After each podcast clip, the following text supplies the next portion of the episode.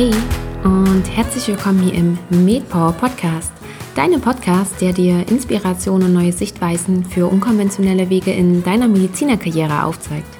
Ich bin Caroline und ich freue mich heute besonders, dass du eingeschaltet hast und vor allen Dingen freue ich mich auf die nächsten zwei Folgen mit dir, denn wir bewegen uns so langsam in Richtung Jubiläumsfolge. Genau, heute erscheint nämlich das 20. Power Talk Gespräch und nächste Woche dann die fünfte Woman Power Folge. Heißt, nächste Woche haben wir dann insgesamt die 25. Interviewfolge hier im Podcast. Und ich freue mich so, so sehr darüber.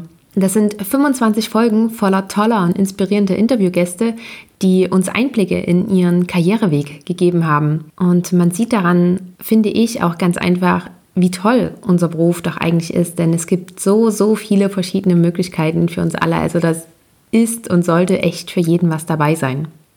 Hm, für diese Jubiläumsfolge jetzt, beziehungsweise für diese, na sagen wir mal, zwei Jubiläumsfolgen, heute und nächste Woche, habe ich auch noch etwas Kleines Besonderes geplant, beziehungsweise mh, hm, hat es sich auch eher so ergeben und war gar nicht so großartig geplant. Es ist nämlich so, dass ich in beiden Folgen den gleichen Podcast-Gast habe, nämlich Caroline Kreuschmer. Caroline Kreuschmer ist fünffach Mama, ist jetzt in den letzten Zügen ihrer Weiterbildung in der Gynäkologie und Geburtshilfe und ist zusätzlich seit letztem Jahr auch noch selbstständig als Still- und Laktationsberaterin. Caroline hat mich zu sich nach Hause eingeladen und ich durfte Highlife miterleben, was es heißt, fünf Kinder für den Spielplatz fertig zu machen. Das aber nur am Rande. Und zurück zur heutigen Power Talk Folge. In dieser Folge geht es vor allen Dingen darum, dass wir uns darüber unterhalten, warum sie sich denn überhaupt für die Still- und Laktationsberatung entschieden hat, was das überhaupt ist, was das alles bedeutet, was man da machen muss und wie ihr ganzer Weg auch bis in die nebenberufliche Selbstständigkeit aussah. Da Caroline seit dem letzten Jahr auch nicht mehr in der Klinik, sondern in einer gynäkologischen Praxis arbeitet, haben wir uns natürlich auch noch darüber unterhalten, welche Vor- und Nachteile gibt es eventuell, was waren überhaupt ihre Beweggründe, in die Praxis zu gehen und wie unterschiedlich sind teilweise auch die Herausforderungen bzw. auch die, die Verantwortungen. Nächste Woche, nur ein kleiner Spoiler am Rande, in dieser Woman Power Folge geht es dann hauptsächlich darum, wie Caroline ihren Job als Ärztin, als selbstständige Beraterin mit ihrer Familie dann auch noch gewuppt bekommt. Ich finde, dass beides super spannende Gespräche geworden sind. Caroline ist eine sehr, sehr sympathische und aufgeschlossene Gesprächspartnerin. Es hat mir ganz viel Freude gemacht, mich mit ihr zu unterhalten, denn sie spricht ganz offen über ihren Weg und ich finde, es macht ihr ganz einfach Spaß, auch zuzuhören. Aber überzeuge dich am besten selbst und jetzt wünsche ich dir ganz viel Spaß beim Anhören. Hallo Caroline. Hallo Caroline. Ich freue mich, dass du hier im Interview bist, aber erstmal die vollständige Anmoderation. Ich freue mich sehr, dass du hier im Podcast bei mir bist. Caroline Kreuschmer. Ja. Caroline, du bist Gynäkologin in den letzten Zügen. Richtig. Ja, du bist nach deiner Facharztweiterbildung. Ja. Dann bist du Still- und Laktationsbeauftragte. Beraterin. Beraterin, sowas. Physiotherapeutin. Ja. Genau. Mutter von fünf Kindern. Ja. Und hast mich heute bei dir zu Hause empfangen, was ganz, ganz toll war, weil du mir so einen Einblick in euer Familienleben gegeben hast. Ich bin sehr gespannt auf dieses Interview, was du uns alles so zu erzählen hast. Und würde gerne einmal einsteigen. Hol uns doch mal ab. Wie sieht so ein typischer Tag oder eine typische Woche bei dir aus? Ja, also eine typische Woche ähm, sieht bei mir so aus, dass ich in äh, Teilzeit arbeite. Also ich arbeite eine halbe Stelle verteilt auf vier Tage. Ich habe also einen Tag in der Woche frei. Das ist der Freitag. Ich habe also immer langes Wochenende. Ich arbeite immer ähm, Montag, Nachmittag und Mittwoch, Nachmittag und Dienstag und Donnerstag, Vormittag. Habe also immer, nachdem die Kinder in ihren, ich sage mal, liebevoll Einrichtungen sind, ähm, immer noch ein bisschen Zeit für Dinge für mich, für, ja, für die Still- und Laktationsberatung und auch ähm, für den Haushalt. und freitags habe ich tatsächlich immer so einen Tag, wo man auch mal Termine wahrnehmen kann, den ich mir immer so ein bisschen flexibel gestalte. Manchmal geht's ja auch einem Kind nicht gut oder man merkt, dass die Woche total anstrengend war, wo man dann mal so ein bisschen Exklusivzeit mit dem einen Kind hat. Das eine Kind geht immer freitags später zur Schule, dann kann ich mit dem nochmal vorne beim Bäcker einen Kaffee oder einen Kakao trinken und das ist dann immer so ein bisschen Exklusivzeit, so dass ich das versuche immer so ähm, so zu machen, dass es sich für mich gut anfühlt, für mich passt, aber auch für die Kinder, dass da auch jeder nicht zu kurz kommt. Und manchmal nutzen mein Mann und ich den Freitag auch. und gehen Mittagsessen, weil für abends ist das immer so schwierig. Man kriegt so selten jemand für fünf Kinder. Verstehe ich gar ja, nicht so richtig. Komisch, okay, das heißt, du bist ähm, 20 Stunden gerade? Ja, 20 ja. Stunden. Genau, und du bist in der Praxis tätig? Ich bin jetzt in der Praxis tätig, genau. Ich habe gewechselt im Sommer und ähm, war vorher in der Klinik tätig ganz, ganz lange, äh, immer 30 Stunden. Da hatte ich dann auch erst ein, zwei, drei Kinder, aber nach den ähm, Zwillingen bin ich dann ähm, nur 20 Stunden zurückgegangen in die Klinik, weil alles andere nicht gegangen wäre. Mhm. Ja, das, okay. Ich würde jetzt in dem Gespräch sehr gerne vor allen Dingen auf den Weg drauf mhm. eingehen und auch, weil du natürlich auch noch das die, die Still- und Laktationsberatung mhm. nebenbei mitmachst. Mhm. Darauf würde ich jetzt gerne eingehen und dann vielleicht im nächsten Gespräch all das wie du das mit der Familie vereinbarst, okay. vereinbart bekommst, äh, besprechen. Oder ich glaube, das stellt sich jetzt äh, auch gerade ja die Frage, krass, fünf Kinder, wie, ja. wie machst du das alles? Wie kriegst du alles unter einen Hut? Vielleicht fangen wir bei dem Weg an. Mhm. Du hast vorher Physiotherapeutin gelernt? Ich habe Physiotherapeutin nach dem Abitur gelernt, auch ähm, weil ich nicht gleich einen Studienplatz gekriegt habe und ähm, dann hat sich das so ergeben, weiß es gar nicht mehr so genau. Irgendwie gab es eine Anzeige in der Zeitung, dass das Arbeitsamt noch ganz viele Stellen vergibt und dann bin ich da hingegangen und dann hat der, war der ganz glücklich, dass er mir so viele Stellen ange, äh, anbieten konnte und dann bin ich, ähm, habe ich bei dieser Schule angerufen, weil ich dachte, das Physiotherapie, das liest mir so nah. Und dann bin ich Freitag zum Vorstellungsgespräch und habe Montag angefangen und fand die Zeit ähm, total toll. Also das war so ein bisschen ähm, so einen Einblick in die Medizin, weil man ja auch immer im Krankenhaus Praktikum gemacht hat und auch ja im Endeffekt auch eine gute Vorbereitung, weil man ja so ganz viel in, gerade in diesem ganzen Muskelkram, was dann in, in der Anatomie kommt, einfach super fit schon ist und auch in der Physiologie und das war glaube ich, für, für meine Sicht auf die Medizin ein sehr, sehr guter Schritt. Ja, mhm. also ich war schon immer fasziniert von alternativen Heilmethoden habe aber nebenbei das ganz wichtig gefunden, diese Schulmedizin ja auch, auch zu wissen, also tatsächlich dieses Wissen. Ich habe im Studium mich immer so gefeiert für das, was ich alles wissen darf, ja, also aus den ganzen Bereichen, gerade so in der Vorklinik, ähm, diese Biochemie, Chemie, Physik, das habe ich in der Schule war das immer so verhasst, ja, aber dann habe ich das so endlich verstanden und es hat alles so einen Sinn ergeben und das fand ich total ja erfüllend. Also ich war total gerne auch Medizinstudent. Du hast aber dein erstes Kind dann schon im Studium bekommen. Das habe ich im Studium bekommen. Nach der Physiotherapieausbildung habe ich direkt einen Studienplatz bekommen ja. und habe dann ganz normal das Studium durchgezogen bis, bis vorm PJ. Vorm PJ habe ich ein Jahr Elternzeit genommen. Mhm. Also das Kind kam, als die anderen ins PJ gingen und ähm, dann bin ich das Jahr danach ins PJ gegangen. Okay, also ziemlich am Ende des Studiums. Genau, oder? ja. Und äh, danach hast du dich dann entschieden, deine Facharztweiterbildung in der Gynäkologie zu beginnen? Ja, das war schon, ich glaube, das hat sich schon im Studium auch abgezeichnet. Gyn war eins der Fächer, die mir immer sehr leicht gefallen sind. Und ähm, ich habe in der Physiotherapie-Ausbildung, das ist mir jetzt letztens wieder eingefallen, das erste Mal eine Geburt gesehen. Da war ich in der Gynäkologie zum Praktikum und ich bin jeden Morgen in den Kreißsaal gelatscht und habe gefragt, ob heute eine Frau da ist und ob ich bitte zugucken kann. Und die waren schon immer alle, oh, wollen Sie das wirklich? Sind Sie sich sicher? Und ich wollte das aber unbedingt. Und ich weiß noch, ich bin dann da rausgekommen und war so fasziniert von diesem Geburtsereignis. Also gar nicht so wie, oh mein Gott, das war so furchtbar, sondern so, boah, das war so krass. Und ähm, dann zog sich das so weg und ich hatte immer wieder Berührungspunkte mit der Gyn. Ja, und dann ähm, ist das, glaube ich, so gekommen. Dann war klar, das fällt mir total leicht, das mache ich so gerne, da mache ich das PJ-Tertial. Und dann war das auch so völlig so, oh ja, das war so toll. Ja, und dann bin ich so dabei geblieben. Obwohl ich immer sage, ach, das ist eigentlich egal. Also ich kann mir auch Allgemeinmedizin vorstellen oder so Innere, das wäre auch gegangen. Aber irgendwie hat die Gynäkologie immer gesagt, nee, nee, komm mal hierher. Ja. Und hattest du auch damals damit angefangen, mit dem Gedanken im Hinterkopf, dich gegebenenfalls mal niederzulassen? Ha, das wusste ich noch nicht, glaube ich. Ähm, das war noch nicht so klar, weil ich das immer gar nicht alles so weit vorausgesehen habe, sondern es war immer so, okay, also jetzt, jetzt mache ich erstmal das Studium, mal sehen, ob ich das schaffe. Ah, okay, ich habe es geschafft, jetzt fange ich erstmal in der Klinik an, mal sehen, ob das irgendwie geht, so mit einem Kind und so. Und dann war das immer so, ja, es war alles so toll, es war alles so toll. Ach ja, das mache ich weiter. Aber als ich dann in der Klinik war, hatte ich dann schon das Gefühl, dass das nicht der Rest meines Lebens ist. Klinik, ähm, Facharzt, Oberarzt, Chef oder sowas, das kam für mich nicht in Frage. Das war irgendwie auch so von den Strukturen her, das hat sich dann immer so abgezeichnet, dass das irgendwie nicht passend ist.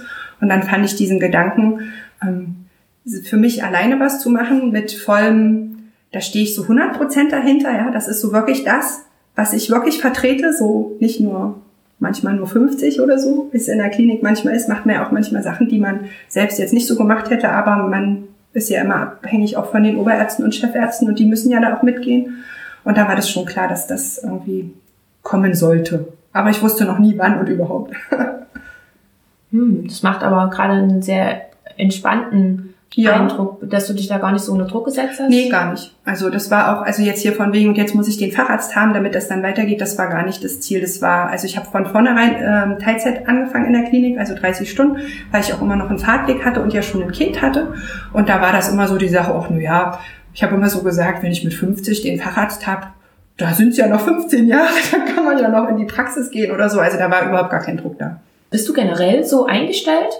Oder kommt es irgendwo her? Hm. Also ich glaube, dass ich generell schon ein sehr optimistischer Mensch bin und ähm, gerne, also dieses, dieses ganze Plan, das macht einen ja auch immer so sowohl ängstlich als auch so stressig und dann ist es nicht gut. Und gerade so auch mit den Kindern ist es ja so, dass man das geplant hat und dann ist garantiert eins krank oder irgendwas ist auf jeden Fall, so dass diese Flexibilität im Gehirn einfach total zunimmt und ich glaube, das hat sich einfach so äh, ergeben mit der Zeit. Ich bin einfach auch, glaube ich, daran gewachsen, das ja. nicht so gestresst zu sehen oder sich da so unter Druck zu setzen, sondern einfach, oh, irgendwann passt es schon. Das strahlst du auch gerade aus. Okay. Das, ja, also auch wie ich dich ja vorher ja. erlebt habe, strahlst so eine Ruhe und so eine Gelassenheit aus und irgendwie wird es schon alles regeln. Ja, also ich habe auch immer gesagt, naja, und wenn ich dann mal nicht mehr ähm, pendeln kann, ja, hier, also auch hier in Halle kriege ich immer irgendwo eine Stelle, dann ist es halt nicht die Gün, dann ist es halt erstmal innere. Mhm. Aber das war immer klar, also als, also ich kriege als Arzt irgendwo eine Stelle. Ob das jetzt vielleicht das ist, was mich so 100 Prozent erfüllt,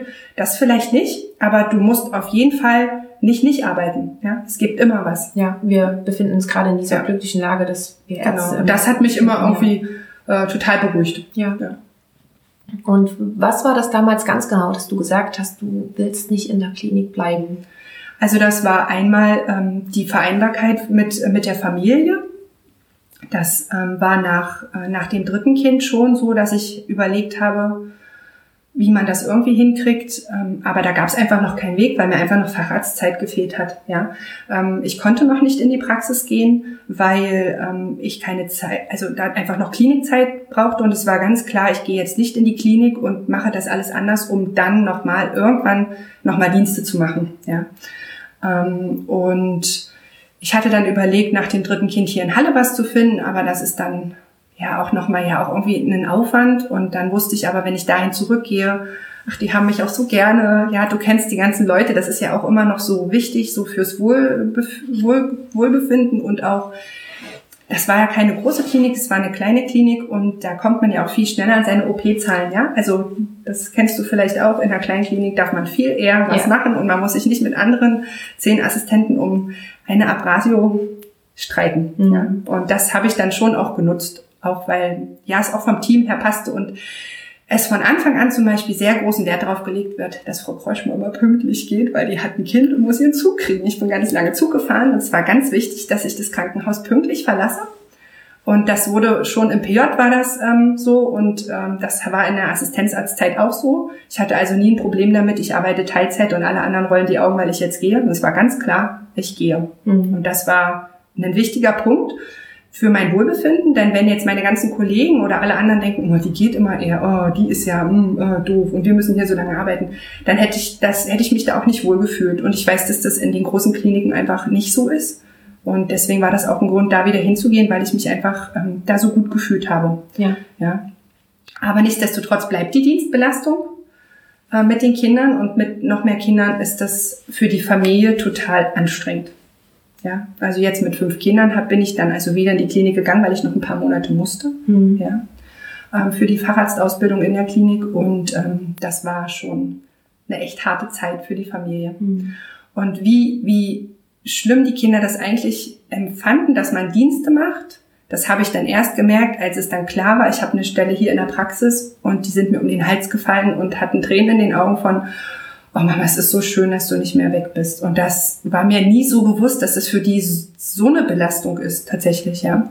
Und ähm, das war ein schönes Gefühl, das dann zu sehen, dass, dass der ganze Druck irgendwie abfällt. Ja, es ist für, also gefühlt war das, als ein, wenn ein riesiger Stein runterfällt. Ja. Von uns allen so, ja. Mhm. Dieses, das war schon hart. Und dann, ähm, weil du hattest ja gefragt, warum äh, ich die Klinik verlassen wollte, ist es auch einfach so, dass dieses ganze System sehr schwierig dann irgendwann war für mich auszuhalten. Dieser Personalmangel, sowohl im pflegerischen Bereich als auch im ärztlichen Bereich und diese diese traurige, ja, immer Grundstimmung auf Arbeit ähm, in der Klinik, dieses wir haben nicht genug Geld, wir können nicht genug tun, wir haben nicht genug Personal, alles muss ähm, in Geld umgerechnet werden, wie lange der Patient da liegen darf und diese ganze, diese ganze Menschlichkeit, dieses ganze Individuelle, das fehlt und auch diese, diese Strukturen von, das haben wir aber schon immer so gemacht, ja. Das ähm, ist einfach, irgendwann war das für mich nicht mehr tragbar, weil ich viele Dinge einfach anders machen wollte oder gesehen habe, dass sie wichtig sind, sie anders zu sehen und anders zu tun. Ähm, und das, das, da war also kein Rankommen, ja. Als ich dann die Ausbildung zur Still- und Laktationsberaterin gemacht habe, ist das ja auch, es ist ja für eine Klinik eine sehr wertvolle Ausbildung, dass die so jemanden haben, ja. Ähm, und dann habe ich natürlich auch schon versucht, so ganz banale Dinge einfach umzusetzen und bin da eigentlich kläglich dran gescheitert. Also ich habe irgendwie drei Jahre versucht umzusetzen, dass wir Kolostrum äh, im Kreissaal schon gewinnen, damit das direkt nach dem Kaiserschnitt gegeben werden kann. Und es hat einfach nicht funktioniert, weil es einfach immer Diskussionen gab in, in allen eben. Es gab keinen, der, der dahinter gestanden hat. Ja, also ich konnte gefühlt keinen mitziehen. Ja, so mhm. sagen, dass wir jetzt sagen, ja, wir machen das jetzt und gerade von den oberen äh, Riegen, ja, also klar, die Assistenten machen das dann, aber das kommt ja nie bis oben an. Also da braucht man schon ja irgendwie so ein bisschen mehr Schub von hinten, damit wir Assistenten die Möglichkeit haben, da was zu verändern. Und wenn das dann so gar nicht ist, dann ist es irgendwie so ein Energiefresser gewesen, die Klinik tatsächlich. Und ich habe mich da nicht mehr wohlgefühlt und war total froh, dass das dann mit der Praxis geklappt hat. Mhm, ja. Und ich würde ganz kurz noch bei der Praxis ja. bleiben, bevor wir dann auf äh, deine Still- und Laktationsberatung äh, eingehen. Du hast dann hier deine, deine Praxis gefunden, hast dann sozusagen normales Angestelltenverhältnis. Genau. Äh, also das ist, ähm, das ist so, das ist ein bisschen tricky. Also ich mhm. habe dann gesucht, welche Praxen eine Weiterbildungsermächtigung in der Gynäkologie haben. Also damit habe ich angefangen über die Ärztekammer Sachsen-Anhalt ähm, und habe dann die angerufen und habe ganz schnell gemerkt, dass die gar nicht bereit sind, einen Assistenten zu nehmen, den sie bezahlen müssten. Das war mir bis dato neu. Dass das, also, dass da kein, also, das ist tatsächlich ein finanzielles Problem, ja, also, sag, sagen sie. Ähm, und dann äh, wusste ich aber, dass es über die KV das ja für die Allgemeinmediziner gibt. Die kriegen also über die KV die Stelle bezahlt. Mhm. Also die KV zahlt dem Allgemeinmediziner das Geld, das er seinem Angestellten bezahlt. Das wusste ich, dass das geht. Und eine Freundin von mir, die hatte das in der HNO gemacht und die habe ich dann angerufen und habe gesagt, du sag mal, du hast es doch gemacht. Wie liefen das? Und die hat gesagt, ja, das gibt es. Also da bin ich dann auch schon im Internet drauf gestoßen, dass das so ist. Und hat mir dann noch so ein paar Tipps gegeben, wie man das, an wen ich mich wenden soll. Ähm, wen ich anrufen soll, was ich tun soll. Und dann habe ich ähm, da angerufen, habe das so erzählt und die hat mir auch ein paar Tipps gegeben, so dass dann ziemlich klar war, dass, dass das wohl klappen wird. Ja, und ich dann mit der Praxis gesprochen habe und sie sagt, okay, wenn die KV diese Stelle finanziert, dann ginge das. Und dann haben wir das alles fertig gemacht und ähm, dann hat das tatsächlich funktioniert. Mhm. Also die haben die Stelle dann äh, genehmigt und ähm, dann war klar, dass das gut wird.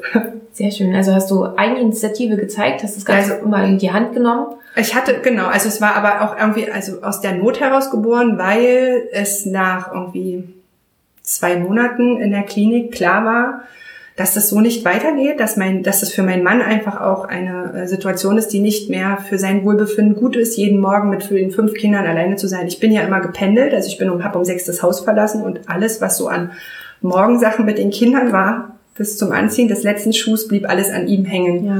Ja. Ähm, und du hast es ja vorhin gesehen, das ist äh, auch mitunter ganz schön herausfordernd. Und das war eigentlich ziemlich witzig, weil er schrieb mir eine Nachricht, ähm, ich schaffe das morgens nicht mehr alleine und ich habe so ganz aktiv zugehört und schrieb zurück, ja, wie kann ich dir denn helfen? Und er sagte, du musst kündigen und ich sagte, okay, dann müssen wir darüber reden. Wir haben abends darüber geredet und nächsten Tag habe ich gekündigt. Also es war für uns klar, dass es so nicht weitergeht für die Familie, dass es so anstrengend ist und dann muss es irgendwas anderes geben. Da war das mit der Praxis noch nicht klar. Also das war da noch nicht absehbar. Aber es war klar, dass es so nicht mehr geht und dass ich irgendwas ändern muss. Mhm. Und dann habe ich so gedacht, na ja, gut, da habe ich nochmal durchgezählt, okay, die Zeit, die passt, gerade so. Ähm, ich gucke jetzt mal, ob das mit der Praxis geht. War eine glückliche Fügung, das Universum hat es mir zugespielt, sage ich immer gerne. Ja, das ja. hat sich dann so ergeben, dass das funktioniert hat. Das ist ja ganz oft so, dann ja. überlegt man und schaut man. Und dann und zieht man endlich den Schlussstrich und dann geht eine andere Tür auf. Genau. Ja. Solange konnte man ja diese Tür noch gar nicht sehen, weil man einfach nicht so weit rausgetreten ist. Ja. Genau. Be beziehungsweise muss man die andere Tür erst ganz zumachen. Genau, damit es dann kommt. Ja. Genau, ja. ja. Und in der Praxis fühlst du dich jetzt aktuell wohl? Ja, also wenn es nicht so äh, grenzdebil aussehen würde, würde ich mit einem Dauergrinsen da mhm. sitzen. Mhm. Also es ist einmal so, dass, ähm, dass mir das Wirtschaftsunternehmen Arztpraxis total spannend ist. Also dieses Ganze, was man da alles äh, beachten muss und überhaupt, ja, wie das alles so funktioniert, finde ich total toll. Und auch von, ähm, von der Patientenbetreuung ist das natürlich nochmal was ganz anderes, weil man viel näher an der Basis dran ist. Ja, Ich habe jetzt viel mehr Patienten, manchmal sind es ja gar keine Patienten, weil ganz viele kommen ja eigentlich nur zur Vorsorge. Ähm, die habe ich ja in der Klinik gar nicht. Ich habe ja in der Klinik immer ähm, nur die gehabt, ja, die eben die Vorsorge gefühlt nicht geschafft haben mit einem Abzeichen, sondern dann irgendwo in der Klinik gelandet sind. Ähm, und das ist jetzt gar nicht. Also jetzt sitzen die einfach auch da und sagen, ist alles gut. Und man sagt selber, es ist alles gut. Wir sehen uns in einem Jahr. wenn sie Beschwerden haben, jederzeit eher. Ja, also sowas. Und das ist auch total schön. Mhm. Du hast aber auch bei unserem Vorgespräch hast ja auch gesagt, dass es trotzdem ein bisschen anders ist, weil du gefühlt noch mal mehr Verantwortung hast. Ja. Weil also diese diese geistige ja nicht Lehre, aber dieses geistige Abschalten, was man in der Klinik doch öfter mal hat, weil es gerade keinen akuten Patienten gibt, weil man einfach mal gerade mit den Schwestern im Zimmer sitzt und einen Kaffee trinkt. Das hast du in der Praxis so nicht. Und man muss sich immer gefühlt nach jedem Patienten, also zumindest ist so mein Gefühl, immer resetten und wieder alle Antennen spitzen, weil allein schon mit, wie geht's in Ihnen? Ach, na ja, gut. Ach, das hört sich aber an als, also, und dann muss man vielleicht bestimmte Dinge nachfragen und dann kommen manchmal so Sachen raus, was jetzt gar nicht mein Fachgebiet ist und was aber nur rauskam, weil ich so nachgefragt habe, weil ich gespürt habe, dass da irgendwas ist. Ähm, und ähm, dass wir dann bestimmte Sachen in eine Richtung äh, verfolgt haben, ja, also zum Beispiel über den Internisten, weil da was am Herzen immer so komisch war und dann hat man doch nochmal mit dem Stethoskop drauf gemacht, das ist jetzt nicht das, was ich sonst als Gynäkologe ständig tue, ja, und wo man gesagt hat, nee, da ist wirklich irgendwas komisch, ach, ich würde mich besser fühlen, wenn ich sie weiterschicke. Und wenn man aber ja auch einfach durch den Stress, weil es ganz, weil das Sprechzimmer voll ist, ähm, diese Antennen nicht spitzt, dann entgeht einem das, ja, also weißt du, was ich meine? Das mhm. ist immer so ein, so ein Gefühl, die kommt rein und oft habe ich schon so das Gefühl, ah, das ist nicht so, dann hm, ist nicht so gut. Mhm. Manche wollen auch nicht, wollen das auch nicht sagen. Also manche gibt man ganz viele Gesprächsangebote aber die kommen nicht raus. Das muss man dann auch akzeptieren. Das ist manchmal für mich sehr schwer, weil ich das Gefühl ja sehe, dass da was ist, aber sie das nicht sagen wollen. Und es ist manchmal schwer, weil das, wenn man weiß, dass das Sprechstundzimmer voll ist und weiß eigentlich, ich habe jetzt hier irgendwie zwölf Minuten für die ähm, Krebsvorsorgeuntersuchung, man aber spürt, dass der Patientin jetzt so viel Mehrwert bringt, wenn wir jetzt uns noch zehn Minuten länger zum Reden nehmen, ist es mitunter schwierig. Gerade weil ja das ja nicht nur ich mit meiner Sprechstunde bin, es sind ja auch die Schwestern, deren Feierabend sich verschiebt, die mehr Vorbereitung und Nachbereitung machen müssen und die anderen Patienten, die dann vielleicht sackig sind, weil sie so lange gewartet haben. Ja, also das ist ja ein Rattenschwanz, den man da mit mhm. sich zieht. Trotzdem ist es für manche einfach total wichtig und dann versuche ich mir die Zeit auch zu nehmen. Ja. Mhm. Und was ich auch sehr spannend fand, was du beim Gespräch gesagt hast, ist, dass man diesen doppelten Boden in der Praxis auch nicht hat. Nee. In der Klinik gibt's vielleicht nochmal einen Oberarzt, der später nochmal mit draufschaut oder man kann natürlich, du bist jetzt in der Praxis, hast du auch nicht. Ich kann da auch immer, kann da auch immer fragen, na klar, ja. aber es ist trotzdem noch mal was anderes. Also man ist einfach, man schreibt ja in der Klinik immer nach Rücksprache mit Oberarzt. Ja, das mache ich jetzt bei einer Krebsvorsorge, schreibe ich das so jetzt nicht in die Karte. Ja, also das mache ich nur, wenn ich bestimmte Sachen tatsächlich mit meinem äh, mit meinem Chef abgesprochen habe, wo ich dann einfach weiß, ah, das ist jetzt ganz gut, dass er noch mal drauf guckt und dann schreibt man sowas auch. Aber so, es ist ein anderes Gefühl. Ich sitze in der Sprechstunde ja dann doch alleine und der andere sitzt in seinem anderen Zimmer. Mhm. Und es ist immer, ja, schon noch irgendwie, der macht ja seine Sprechstunde auch, immer noch irgendwie eine Barriere dazwischen. Das geht nicht so schnell wie sein Telefon zücken und die Nummer des Oberarztes rufen, ja. Also das ist, das fühlt sich anders an, ja.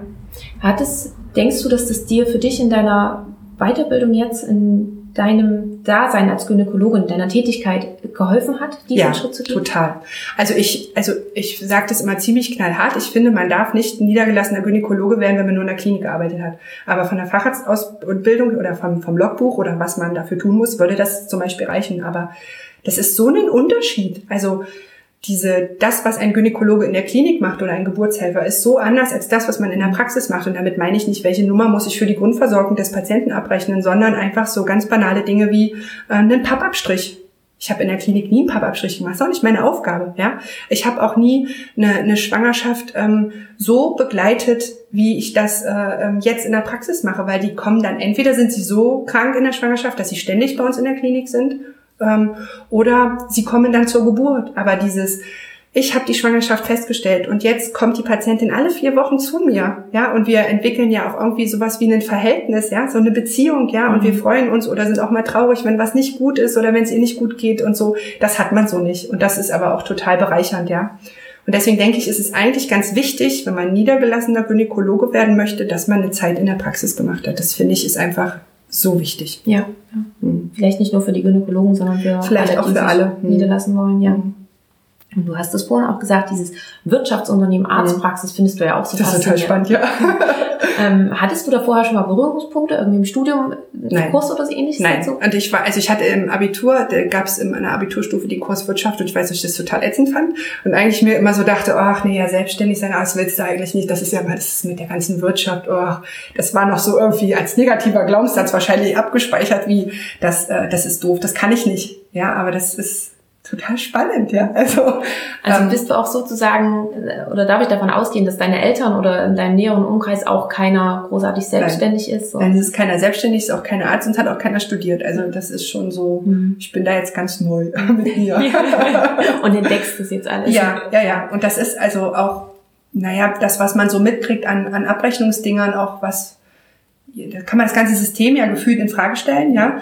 Ähm, das ist ja nicht nur in der Klinik so, das ist ja in der Praxis ja ähnlich, aber dieses, was denn überhaupt dazugehört, eine Praxis zu führen, auch vom personalmäßig, ja, ausstattungsmäßig, wie man das ja auch gewinnbringend macht. Also das, das, das klingt jetzt immer so, als wenn wir alle keinen Gewinn hätten, aber das muss sich ja auch rentieren. Jeder soll ja bezahlt werden und man will ja selber auch noch sich bezahlen und trotzdem muss ja die Praxis laufen und da muss man auch einfach ja gewisse wirtschaftliche ähm, Entscheidungen treffen, denke ich. Und da wäre es schon noch wertvoll, dass man im Studium sowas anbietet mhm. oder ja vielleicht auch als Baustein in der Facharztweiterbildung macht, gerade wenn man niedergelassen werden will, ja. dass, man einfach die Möglichkeit hat, als Arzt sowas wahrzunehmen, nicht nur von den Banken, die einem das Geld geben. Ja, so man kann sowas bei der Deutschen Ärzte-Apothekerbank kann man so Kurse machen, ähm, sondern auch von, dass das einfach Bestandteil ist der Weiterbildung, damit das auch so unabhängig wird. Ja, man mhm. hat ja immer das Gefühl, das ist dann so eine gewisse Abhängigkeit, wenn man das von einem Unternehmen macht. Ja, ja, ja. genau. Das finde ich zum einen. Und zum anderen ist ja auch so, wenn man eine Arztpraxis hat, man ist dann der Chef. Das heißt, man führt ja auch seine Mitarbeiter ja. und gerade dieses Führen von anderen Leuten, ähm, das ist ja auch nicht einfach nur, weil man jetzt Chef ist, kann man das auf einmal. Ja. Auch da, finde ich, sind genauso Kurse und Vorbereitungen ja. mit dran geknüpft. Ja, auf jeden Fall. Ja. Das, ähm, das sieht man ja, das merkt man ja auch als Assistenzarzt in der Klinik, dass nicht jeder dafür geboren ist. Genau. Ja. Und so ist es natürlich in der Praxis auch. Und da ist es ja, glaube ich, noch äh, viel viel wichtiger, weil man ja ein viel engeres Team ist. Mhm. Ja? Also in der Klinik gibt es ja ganz viele Schwestern und ganz viele Ärzte und das Team ist sehr groß, was der Chef da hat und da puffert sich vieles, glaube ich, von alleine ab. Aber das hast du so in der Praxis nicht. Da ist das Team viel, viel kleiner und das ist auch total wichtig eigentlich, dass man ähm, da weiß, wie das funktioniert. Aber dafür gibt es auch bei uns keine Kurse. Doch, es gibt, glaube ich, was, was man machen kann, aber nicht, das ist nicht so präsent, dass es heißt, so und jeder, der jetzt niedergelassener Arzt wird, der macht mal diesen Kurs. Das ist ganz wichtig. Das ist eher so eine Eigeninitiative. Da muss man selber merken, nee, ich weiß nicht, ob ich das kann, mache ich mal einen Kurs und nicht davon ausgehen, oh, ich kann ja alles. Genau, ja. Da sind wir wieder dabei, ja. selber ähm, sich da was suchen genau. und wirklich aktiv zu werden. Dann würde ich gerne jetzt noch auf deine Still- und Laktationsberatung ja. eingehen. Wie kam das denn überhaupt, dass du dich damit beschäftigt hast? Das kam, ähm, also die Kinder habe ich schon gestillt, da hatte ich mich schon mit dem Stillen befasst. und als ich dann nach dem ähm, dritten Kind wieder in die Klinik kam, hatte meine Chefin mir irgendwann mal vom Stilleninstitut einen Flyer ins Fach gelegt und hat gesagt, hier, ich glaube, ähm, das ist das Richtige für Sie. Und dann bin ich da hingefahren und war so völlig so, boah, ey, krass, das kann man alles wissen als Arzt? Das ist ja toll. Und bin dann wiedergekommen, habe gesagt, wir müssen sofort alles ändern. Und dann sind ja die Kollegen, wenn man auf einer Weiterbildung war, immer so, oh. sie waren also überhaupt nicht äh, erfreut darüber. Und dann lässt das ja so ein bisschen sacken, dann kann man das wieder in eine Realität setzen, was man schafft. Und ähm, ich habe aber schon in der, ähm, gemerkt, dass das Stillen ein großes Thema ist. Also selbst als ich meine Kinder gestillt habe, und dass da auch viel Unwissenheit herrscht, ja. Also wenn man das so in diesen Rückbildungskursen und in PEGE-Kursen, was man so macht als junge Mutter, ja, ähm, dass da ganz viel ähm, Wissen fehlt, gesellschaftliches Wissen, ja. Also nicht, dass man das jetzt als Still- und Laktationsberatung braucht. Unsere Gesellschaft kann das nicht. Also wir können unsere Mütter nicht fragen, wie war das? Wie still ich denn? Wie mache ich denn das? Ja. Und stillen ist halt nicht einfach angeboren. Also doch, es ist schon jedem klar, der Mund muss an die Brust. Das ist schon für alle verständlich, aber dann hört es auch schon auf. Ja, also da gibt's aber noch ganz viele andere Dinge, die, die man wissen kann, die man beachten kann, weil es ist nicht bei jedem Baby so leicht. Und das war mir schon klar, das habe ich schon gespürt und habe so gedacht, ach, ich würde da auch gerne mehr wissen. Naja, und dann hat sich das wieder so ergeben. Und dann habe ich ähm, gedacht, ah, Mensch, diese Ausbildung, die ist ja total toll. Ähm, das würde ich gerne tun, aber ah, weiß, weiß nicht, wie ich das schaffen soll mit den Kindern und so. Und dann habe ich das, ähm, bin ich dann drüber gestolpert, dass man da ganz viel als ähm, Online-Kurs machen kann, also als E-Learning und nur zwei Wochenenden Präsenz hatte. Mhm. Und dann habe ich das gemacht und hätte dann in dem Jahr, in dem die Zwillinge geboren sind, das Examen machen müssen. Das habe ich aber nicht gemacht, weil das, das einfach tatsächlich, ähm, das ist so Multiple Choice wie, wie, wie unser Staatsexamen. Ähm, und da hätte man einfach auch viel lernen. Da muss man auch tatsächlich viel für lernen. Also ich habe da schon auch ordentlich nochmal mich hingesetzt und ähm, weil das eben ähm, nicht, nicht so einfach ist. Also ich fand da unsers klarer und einfacher, ja, unser Staatsexamen. Und ähm, dann habe ich, habe ich das tatsächlich bestanden und habe dann ähm, ja diesen, dieses Zertifikat gehabt und äh, bin dann halt schon auch in die Klinik zurück und habe gesagt, hier, ich habe da den Kurs gemacht und ich habe da die Prüfung geschrieben und ähm, ich bin das jetzt, was können wir tun?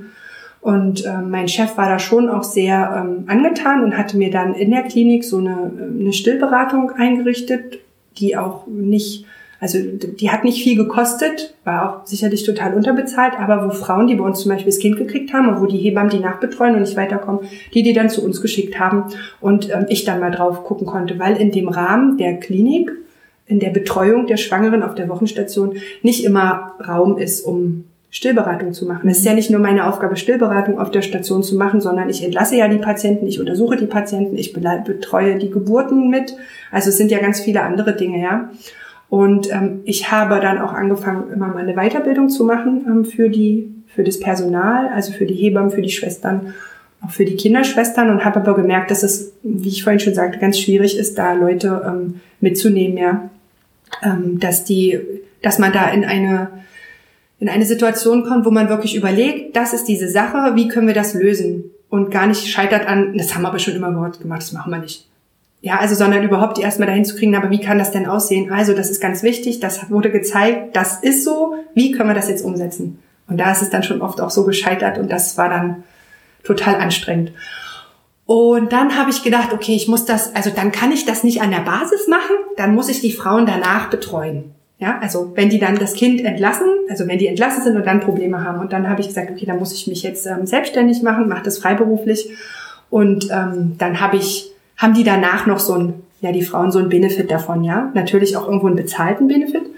Ähm, aber das, das steht ja dann wieder in einem ganz anderen Rahmen, ja. Also Frauen, denen das wichtig ist und die da Probleme haben, die sind da auch bereit dafür, ähm, das Geld für eine gute Betreuung zu bezahlen. Das muss man einfach so sagen. Und die wissen auch, dass das, was sie in der Klinik kriegen an Stillberatung, nicht das ist, wie es eigentlich sein sollte. Und dass da noch ganz, also gibt es auch, aber dass da noch ganz viel anderes sein kann. Ja dass man das Ganze noch etwas mehr ausbauen kann. Ja, und dass es eben nicht damit getan ist, hier ist das Stillhütchen, machen Sie mal. Ja. Das waren ganz, ganz viele Sachen, die du jetzt erzählt ja. hast. Ich würde da gerne nochmal einhaken. Okay. Zum, zum einen würde ich gerne nachfragen, wo du genau deine Ausbildung gemacht hast und wie diese ganze Ausbildung überhaupt aussah. Also wie, wie lange ging die und also das ist so, dass man, äh, also ich habe das über Stillinstitut gemacht. Ich glaube, so heißt auch die Internetseite. Die bieten das an, aber es gibt noch, glaube ich, einen anderen, aber den weiß ich nicht. Mhm. Ähm, da macht man als Arzt, das ist eine verkürzte Weiterbildung als Arzt. Man kann ganz viel ähm, über das E-Learning machen und hat zwei Wochenenden, Freitag, Samstag, Sonntag als Präsenz. Wochenenden, wo, wo man, das, das war in Stuttgart, mhm. ich glaube auch, das gibt's nur in Stuttgart, aber es kann sein, dass noch was anderes mittlerweile dazugekommen ist, wo man wirklich hinfährt und wo man das ganze Wochenende dort ist und das ist auch echt intensiv und super viel, ja, weil man alle Themen schon einmal anspricht und von, ja, ich habe mein Baby gestillt zu, und ich zeige dir jetzt, wie du das äh, Brusternährungszent benutzen sollst. Also da kommt man hin in diesem Kurs, ja. Mhm. Und dann muss man eine gewisse Anzahl an Stunden muss man als ähm, Online äh, Kurs ablegen. Ja, ja also da gibt's dann wirklich über, das ist glaube ich die Ärztekammer Nordrhein-Westfalen, die das anbietet. Da gibt's dann ein Portal, da muss man sich einloggen, da gibt's dann auch farbliche Balken, ob die Stundenzahl reicht oder nicht. Und dann ist es so, dass man einmal im Jahr dieses Examen machen kann. Das ist international, immer vom 1. bis zum 3. Oktober, weltweit gleich. Okay. Und man ähm, äh, bucht sich dann einen Ort, an dem man das machen kann und dann wird das auf den Computer ausgespielt und neben, nebenan kann jemand sitzen, der irgendwas mit Architektur macht und so, aber ähm, da fährt man dann hin und macht das Examen. Mhm. Bei uns geht der 3. Oktober nicht, weil das bei uns ja ein Feiertag ist, also hast du in Deutschland dann nur die Möglichkeit, das am 1. und 2. zu machen. Und dann kriegt man immer Ende des Jahres, ob man es bestanden hat oder nicht. Also es dauert dann noch recht, äh, echt lange. Ja. ja. Und die gesamte Ausbildung, also sozusagen das, diese reine Stundenzeit war ein Jahr. Ja, schon. Also die, die Kurse waren im Januar und im März, ist das immer so. Und dann hat man Zeit, äh, bis zu dem ah. Examen äh, noch dieses Online-Learning ja. zu machen. Und dann ist das Examen. Also so ist es ausgelegt. Und wenn man jetzt als Arzt in der Geburtshilfe tätig ist, dann ähm, hat man diese Stunden, die man noch zusätzlich an der Frau als Stillberatung braucht, relativ leicht voll, weil man ja als Arzt in der Klinik damit einfach konfrontiert ist. Ja, wenn man jetzt als Krankenschwester das zum Beispiel macht, die nicht auf der Wochenstation arbeitet, dann ist es noch mal anders. Dann müssen die noch Praktika machen und die müssen da noch ähm, Stunden ableisten. Aber als Arzt war das ein relativ schneller Weg, weil wir ja so viel Kontakt mit äh, Frauen, die stillen in der Klinik haben. Mhm. Ja. Und ähm, am Anfang haben mich diese Zeiten halt schon total abgeschreckt, ja, die man da leisten muss an der Frau als Stillberatung. Ich habe immer gedacht, da muss ich irgendwo hingehen und das noch machen. Niemals kann ich das noch schaffen, ja. Und bis das dann klar wurde, nee, das ist also das, was du in der Klinik schon machst. Und dazu gehört also das Entlassungsgespräch oder direkt das Bonden nach der Entbindung. Also das alles zählt sozusagen damit rein, ja. Ja, okay. Und dann hattest du ja gesagt, dann hast du deine Beratungsstelle sozusagen im Krankenhaus bekommen. Genau. Wie, wie sah die Stelle aus, die da geschaffen wurde? Also das war eine, eine, eine Zeit von äh, zwei Stunden, die da geschaffen wurde, wo so gesagt wurde, also es können irgendwie maximal ähm, vier Frauen kommen, wobei ich dann schon gemerkt habe, dass das nicht, also halbe Stunde reicht nicht. Sie brauchen mehr. Also ja. da ist man noch so bei der Anamnese und so und beim Gucken. Also habe dann so gedacht, okay, zwei Frauen äh, geht in, äh, in in einer Woche dann. Genau, also das war tatsächlich einmal die Woche und dann wären es zwei Frauen gewesen. Das wurde aber unterschiedlich genutzt. Es gab Wochen, in denen habe ich gar nichts gehabt und es gab Wochen, da waren es auch mal drei und da musste ich warten und da musste ich auch mal länger arbeiten. Aber das habe ich dann tatsächlich gern gemacht. Mhm. Nebenbei war das immer so, das war auch ein sehr lustiges Phänomen, dass immer, wenn ich Dienst hatte, dass dann auch Frauen kamen. Also ich hatte dann in der Notaufnahme mal eine, die, die kam, angekündigt mit, ja, hier ist eine, die hat eine rote Stelle an der Brust und ich dachte mir so, naja, geh hin und denkst so, na toll, eine Mastitis und sie stillt. Also solche Informationen, ja, gerade frisches Baby und was soll ich denn jetzt tun? Und ich sag so, sie haben so Glück, dass ich heute Dienst habe. Ich bin die Stillberaterin hier, ja. Und dann haben wir das gut hinbekommen. Also solche Dinge hatte ich dann ganz oft in den Diensten. Und manchmal war es auch so, dass die Hebammen gerade jemanden akut hatten und gesagt, ja, Frau Kreuschen ist heute im Dienst. Komm, äh, kommen Sie mal vorbei, die guckt sich das an. Also solche Dinge sind mir tatsächlich auch passiert. Ja. Ähm, und das hatten aber jetzt die anderen zum Beispiel nicht. Ja, also wer weiß, Wink des Schicksals, ja. ja. Ähm, ähm, und das war dann so, wenn ich, wenn ich also Frauen hatte zu diesem Zeitpunkt, dann habe ich, ich habe zu der Zeit im Brustzentrum gearbeitet, gesagt zu meiner Oberärztin, also jetzt habe ich hier eine Stillberatung, dann hat die das alleine weitergemacht.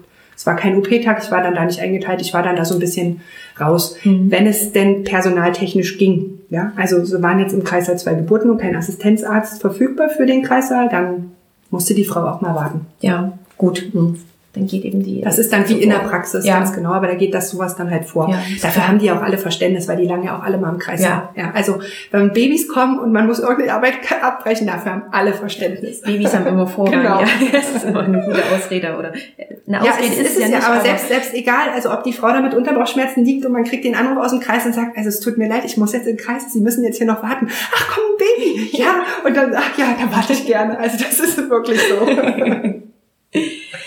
Und du hattest das jetzt so schön gesagt, dass das etwas schwierig war, das umzusetzen bei dir in der Klinik, dass das nicht so mhm. richtig angenommen wurde, gerade auch so Weiterbildung wurde nicht so angenommen. Und dann hast du gesagt, dann musstest du dich eben selbstständig machen und das für dich machen. Also es genau. klingt so wie, das war der nächste logische Schritt. Das war der nächste logische Schritt und der nächste logische Schritt war einfach, wenn ich an der Basis nichts ändern kann, also in der Klinik, dass die schon mit einem guten Stillstand aus der Klinik gehen, dann muss ich die danach abfangen, die Frauen, ja, die also keinen guten Stillstand hatten, die müssen dann mich treffen, damit wir das dann wieder in die richtige Bahn kriegen. Ja.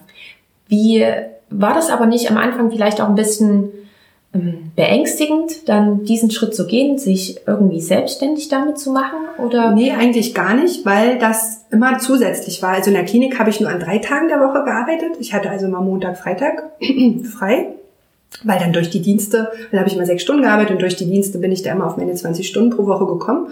Und ähm, ich hatte ja diesen Job ja immer in der Hinterhand. Also es war ja nie so, dass ich irgendwie abhängig war von, ich muss jetzt so und so viel Umsatz machen, ja, und das muss jetzt so und so viel bringen und so und so viel Frauen brauche ich. Da ist ja gar kein Druck da, ja. Also mhm. es war immer das, ja, und wenn jemand anruft und ich habe gerade Zeit, dann ist das halt alles zusätzlich, ja. Und deswegen war das, habe ich, sehe ich das auch tatsächlich immer noch entspannt, weil es gibt immer Phasen, ähm, da sind es ganz viele und dann gibt es Phasen, da sind es ganz wenig. Jetzt sind es zum Beispiel gerade Phasen, da ist es ganz wenig.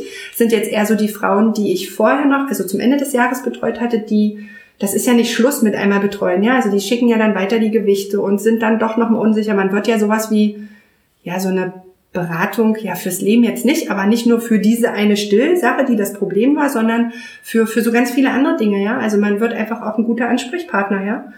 Und ähm, aktuell habe ich zum Beispiel keine Frau, die ich ähm, berate, gerade weil ich da gerade hin muss. Aber ich glaube, das liegt auch daran, dass sich gerade so ein bisschen was auch verschoben hat. Ja, also ich habe dann, ich habe dann gedacht, na ja, jetzt bin ich auch eine freiberufliche Stillberatung, das ist so toll, das ist es jetzt. Und dann habe ich gemerkt, das ist total schön, aber da muss, es muss noch mehr, also ich muss noch mehr machen. Also, ja, es war, war dann gefühlt kein Schluss und das ist, dann kommt man so zu, zu diesen, es ist ja dann nicht nur das Stillen, ja, also dann, dann fragt man, na, und wie war die Geburt? Ah ja, das war so und so. Und dann hört man schon, ah, Bonden war blöd, hat also nicht funktioniert. Ah ja, okay, das ist natürlich ganz schwierig. Und dann kommt man wieder, kriegt man doch wieder aus der Klinik gespiegelt, das, was in der Klinik schief läuft, ist keine Zeit, Personalmangel, das hat mich also wieder eingeholt über die Stillberatung. Aber das war dann ganz wertvoll, glaube ich, für die Frauen, weil ich ja diese ganze Kliniksache kann, kannte. Ja, also ich kann dann also sagen, ja, das verstehe ich. Also sie waren ganz traurig, dass das nicht funktioniert hat. Ah ja, und dann fragen die sowas wie Sachen und dann wurde ich eingeleitet. Stimmt, war das richtig? Und man kann, ich kann dann also mit meinem medizinischen ärztlichen Background sagen, ja, das war der und der Grund und deshalb war das so. Und gerade wenn die so Probleme mit so Richtung Geburtstrauma haben, dass die sich da einfach nicht gut fühlen, ist es total wertvoll, wenn jemand, der das fachlich weiß, sagen kann, das war die medizinische richtige Entscheidung. Aber wie das natürlich abgelaufen ist, das war natürlich total doof und damit geht's ihnen jetzt ganz schlecht und so. Also da gibt's ja ganz viele Kommunikationstechniken und so und dann ist es danach, da sind die total fröhlich, ja. Also man hat denen ganz viel geholfen. Dabei hat man gesagt, und übrigens die Nase vom Baby soll man an die Brustwarze zeigen. Das war die Stillberatung, aber man hat ganz viel andere Sachen beraten und dann läuft es. Also es ist nicht nur, ich muss jetzt aufs Stillen gucken, es ist viel, viel mehr. Und das habe ich dann tatsächlich, das habe ich so gespürt in den Beratungen. Manchmal saß ich auch einfach nur mit einer Frau zweieinhalb Stunden da und wir haben über dieses Muttersein geredet, wie sich das anfühlt und haben dann noch über den zu starken Milchspendenreflex geredet. Das war das Stillproblem, aber um ganz viele andere Dinge. Und dann denkt man sich so, ach, ich habe jetzt gar nicht so viel gemacht eigentlich, oh, darf ich das überhaupt so abrechnen? Aber die schreibt einem danach, das war so toll, das war so super, dass, äh, dass sie da waren, es geht alles schon viel besser. Dann denkt man sich, naja, das war jetzt nicht nur die Stillberatung, wir haben also an sich gerade eine Beratung gemacht, wie auch immer man das nennen will, ja. Und die sind dann so, also so, so, so dankbar und das ist so wertvoll, diese Sache, die man macht, dass ähm, das über das Stillen tatsächlich hinausgeht. Das habe ich dann so gemerkt in dieser Tätigkeit. Und ähm, jetzt ist es schon so, dass dieser, dieser ganzheitliche Blick, ja, ähm, mich doch immer mehr fasziniert. Das hatte ich schon immer mal wieder, auch in der Physiotherapieausbildung, ja. Da habe ich mich schon ganz viel mit Homöopathie beschäftigt, ja. Ähm, und ähm, habe das auch immer weiter ausgebaut, gar nicht so an Kursen, weil das ist immer so, warum braucht man denn immer einen Kurs, ja, und immer immer noch ein Zertifikat, sondern habe das einfach so in meiner täglichen Praxis, auch im Kreis, da ist es ja, Schwangere sind ja super, Homöopathie, das funktioniert ja gut, ja, also damit kann man ja wirklich auch was tun, ja. Ähm, und habe das immer wieder so eingebaut und natürlich auch familiär. Ich nutze ganz viele von diesen Sachen auch für die Kinder. Und dann ähm, habe ich von dem, was ich in der Weiterbildung verdient habe, noch so ein paar Kurse gemacht, wie zum Beispiel ähm, das Tapen habe ich gemacht. Mhm. Ähm, diese diese Taping-Kurse, diese bunten Klebebänder. Ja, ja. ja. Ähm, für Schwangere und Ge Geburtshilfe gibt es, also richtet sich an Ärzte und Hebammen und auch Physiotherapeuten und es ist direkt für diesen Bereich. Okay. Und das war total, also das war nochmal so wie, oh krass, das ist ja so toll, was man alles kann. Das habe ich jetzt noch gar nicht so häufig bei Schwangeren angewendet, aber das, was ich sozusagen mitgenommen habe für ja, für unsere Familie, also als Physiotherapeut habe ich ein gutes Gespür für Muskeln, für Verhärtungen Muskeln, wie Muskeln ähm, laufen. Also das konnte ich also dieses Wissen wieder total gut äh, damit verbinden und einfach auch mal ja meiner Nachbarin mal äh, ihren verspannten Trapezius tapen und die sagt, danach ist alles viel besser. Ja, also das habe ich jetzt gar nicht so sehr in die Stillberatung eingebracht, aber es war für mich ein total spannendes Wissen oder zum Beispiel die Cross-Tapes, die finde ich total spannend, ja. Und das ist manchmal tatsächlich in der Praxis so, wenn die, ähm, wenn ich bei den Frauen die Brust abtaste und die Achselhöhle und dann merke ich da so eine Myogolose in der vorderen Axillarlinie und die sagen dann, ah, das tut dann weh. Und dann klebe ich denen den Crosstape drauf. Und letztens hatte ich eine Frau, die kam dann nochmal wegen was anderes und ich hatte nachgelesen und hatte mir das aufgeschrieben, dass ich das gemacht und fragt sie so, und, wie war denn das? Ich hatte ihnen doch da was draufgeklebt und sie sagte, das war dann danach weg. Dann denke ich mir so, oh, wie cool, ja. Also solche Dinge ähm, sind es dann, die, ja, die mich gerade schon noch faszinieren. Und dann bin ich auf der einen Seite so ein bisschen traurig, dass das mit der Stillberatung gerade gerade nicht so großes Thema ist. Und dann denke ich wieder, aber es kamen so viele andere Dinge. Vielleicht war das einfach nur wieder ein Schritt zu noch mehr. Hm. Ja. Da wollte ich auch gerne nochmal nachfragen, weil du meintest ja, dass du gemerkt hast, du musst noch mehr machen. Hm. Und ähm, noch mehr sozusagen die, die Betreuung der frisch gebackene Mutter sozusagen danach oder? Ja, nee, also noch mehr mit ähm, tatsächlich noch mehr machen, noch mehr wissen, um die alle optimal abzuholen, weil weil ich einfach gemerkt habe, dass es halt nicht nur diese Anlegeposition ist, sondern es ist so viel, es ist so viel, so viel Schmerz, so viel Angst, so viel Trauer oft dabei, weil die Geburten in der Kliniken äh, oder in den Kliniken oft nicht so gut laufen und Frau, das also so ein bestimmter blöder Satz. Jetzt haben Sie sich mal nicht so so viel mit den Frauen macht, dass danach die Stillbeziehung nicht gut läuft. Wie krass ist das denn, ja? Also man hat einfach mal so einen Satz gesagt und das für sich als Arzt nicht reflektiert, dass das für die Frau jetzt so viel macht. Und dann sitzt sie da nachher und kann nicht stillen und dann hat die mir das erzählt und danach läuft es. Mhm. Also das ist nicht immer unbedingt eine Stillberatung in dem Sinne, dass ich tatsächlich gesagt habe, sie müssen das so und so machen, sondern ja, so viel Gesprächstherapie. Ja, oft auch.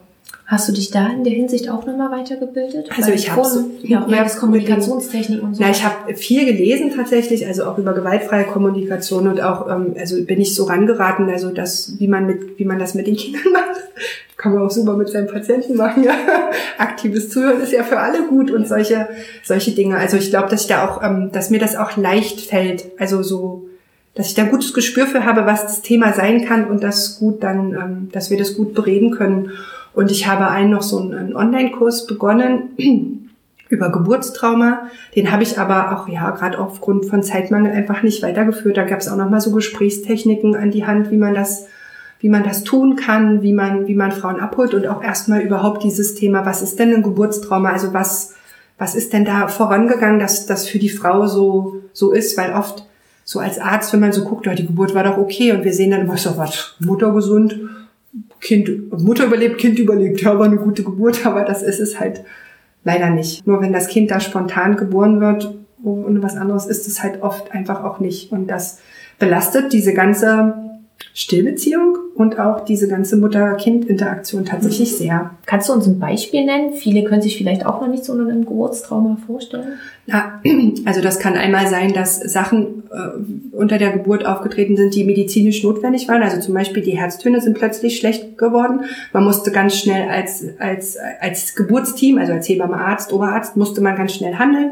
Und dann ist halt oft nicht die Zeit da, der Frau das alles haarklein genau zu erzählen und im schlimmsten Fall fährt man zur Notsektion. Ja, das heißt, dass die Frau den Kaiserschnitt kriegt in Vollnarkose, weil keine Zeit dafür da ist, noch ähm, ähm, eine Spinale zu machen mhm. und auch noch überhaupt aufzuklären oder zu sagen, ach liebe Frau, das ist jetzt total doof, ist jetzt das passiert. Also das sind solche Notsituationen. Ja. Und wenn das aber im Anschluss nicht gut begleitet wird, also wie ich gebe Ihnen jetzt nochmal den Raum. Was ist Ihre Frage? Sie haben ja ganz viel nicht mitbekommen. Das war total erschreckend für Sie. Wir sind einfach losgelaufen. Das muss ja für Sie ganz beängstigend sein, ja?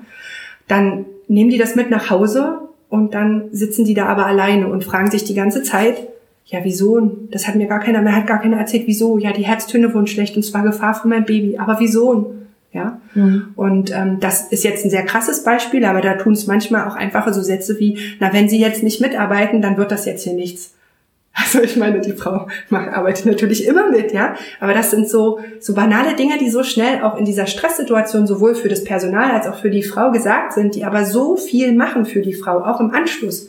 Ja, und das habe ich dann immer über die Stillberatung gemerkt, dass wir dann immer bei so Sachen so wie Bonden, also tatsächlich Bonden ist so wichtig und das wird so oft einfach nicht gemacht, weil dann zum Beispiel das Kind, dem Kind ging es nicht so gut, kam der Kinderarzt, die haben das mitgenommen und dann hat aber keiner geguckt, dass man ähm, nochmal nachbondet, ja, oder dass dieser, dieser Haut-zu-Haut-Kontakt ist halt ein Haut-zu-Haut-Kontakt und nicht ein Baby im Strampler auf dem T-Shirt der Mutter. Das ist kein Bonden. Ja, und solche Dinge einfach, dass man sagt, also Frauen, natürlich darf ihr Baby den ganzen Tag nackig bei ihnen auf der Brust liegen. Ist überhaupt nicht schlimm, ist das Beste, was passieren kann. Solche einfachen Dinge auch zu ändern in der Klinik war unheimlich schwer. Und wenn die Frauen das dann erzählt haben und dann kann man nochmal rebonden und sowas und wenn die das dann gemacht haben, dann hat das auch nochmal ganz viel ausgelöst. Also manche haben dann gesagt, ja, dann haben wir das gemacht. Rebonden bedeutet, dass man das Baby nochmal warm badet, in einer ganz entspannten Atmosphäre und die Frau liegt nackig im Bett. Also so wie nach der Entbindung. Das Baby kommt aus diesem warmen Wasser raus und direkt auf die Brust der Mutter.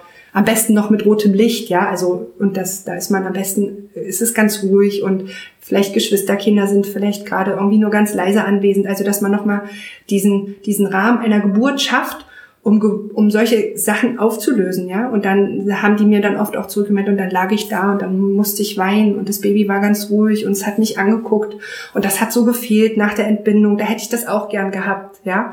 Und dann können die das so oft machen, wie die wollen und das ist dann so schön zu sehen, was das dann in dieser Stillbeziehung macht. Und im ersten Moment denkt man nicht darüber nach, dass das jetzt damit zu tun haben kann. Aber ist es dann doch, ja. Mhm.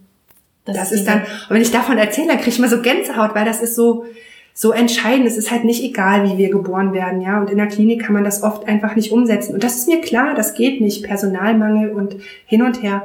Aber danach muss es für die Frauen eine Möglichkeit geben, sowas zu besprechen, sowas neu zu erfahren und sowas richtig einzuordnen, damit es dann beim nächsten Mal anders ist. Und die Frauen brauchen auch einfach Informationen, die müssen aufgeklärt werden. Ja. ja. So richtig. Also ja, nicht nur, ja, da kommt ja das Baby raus. Also so wirklich, was das alles bedeutet und was das alles nach sich zieht, ja. Also ich muss ganz ehrlich sagen, natürlich, ähm, man kriegt das immer so ein bisschen mit, aber äh, die Gynäkologie, das war jetzt auch nicht unbedingt das Fach im Studium, was ich so gerne gemacht habe. Und gerade als du es jetzt so erzählt hast, dachte ich mir, krass, wie viel du einfach nicht weißt, ja. wie viel auch nicht vermittelt wurde im, im Studium. Also dieses, dieses, man, man lernt ja auch als Assistenzarzt, also so funktioniert Geburt. Aber gerade Geburt, das ist so ein das ist so ein lebensentscheidender Augenblick, ja, für, für das Baby und für die Mutter. Mhm. Und dass da so ganz viele Sachen wie nur mal das richtige Licht oder die richtige, der richtige Duft oder wie betrete ich gerade den Raum, ja, um in den Kreislauf zur Geburt zu kommen. Es ist ja sowieso schon blöd, wenn ich den Raum betrete, weil ich als Arzt jetzt bei der Geburt anwesend sein soll. Ja, und für mich war das immer so, also ich habe das immer so, das war immer so ein Kokon, ja, also die Frau, die Hebamme, das war so wie so ein, wie so ein goldener Kreis. Und ich komme jetzt durch die Kreislertür und störe das. Mhm. Und ich habe das halt schon versucht, sehr achtsam zu machen, leise die Tür zu öffnen, immer noch mal, bevor die Frau überhaupt in dieser Blase ist, ja, ähm, hinzugehen. Ich bin die diensthabende Ärztin. Wir machen das nachher zusammen, ja. Also mich immer mal wieder zu zeigen, dass die dann, also, dass ich ihr dann einfach nur die Hand auf den Arm lege und sie weiß, ah, jetzt ist die Ärztin das, hat sie ja gesagt, sie kommt, um die nicht so rauszubringen, weil dieses, dieses mit dem Kopf ist so wichtig, ja. Und dann gibt es aber auch Ärzte, die einfach reinstürmen und so viel kaputt machen. Und dann, das ist so typisch, ja. Reine stürmt, hallo, und da geht's hier endlich los, steht am CTG, ja, jetzt ist ja gar keine Wehe mehr da.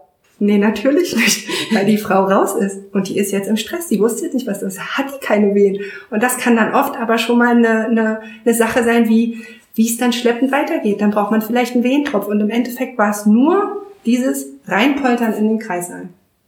Und wenn wir da alle irgendwie anfangen, ja, das wäre total toll. Aber das ist dann wieder das System, die eins und eins, der eins zu eins Betreuung und sowas, ja. Ja. Das ist dann.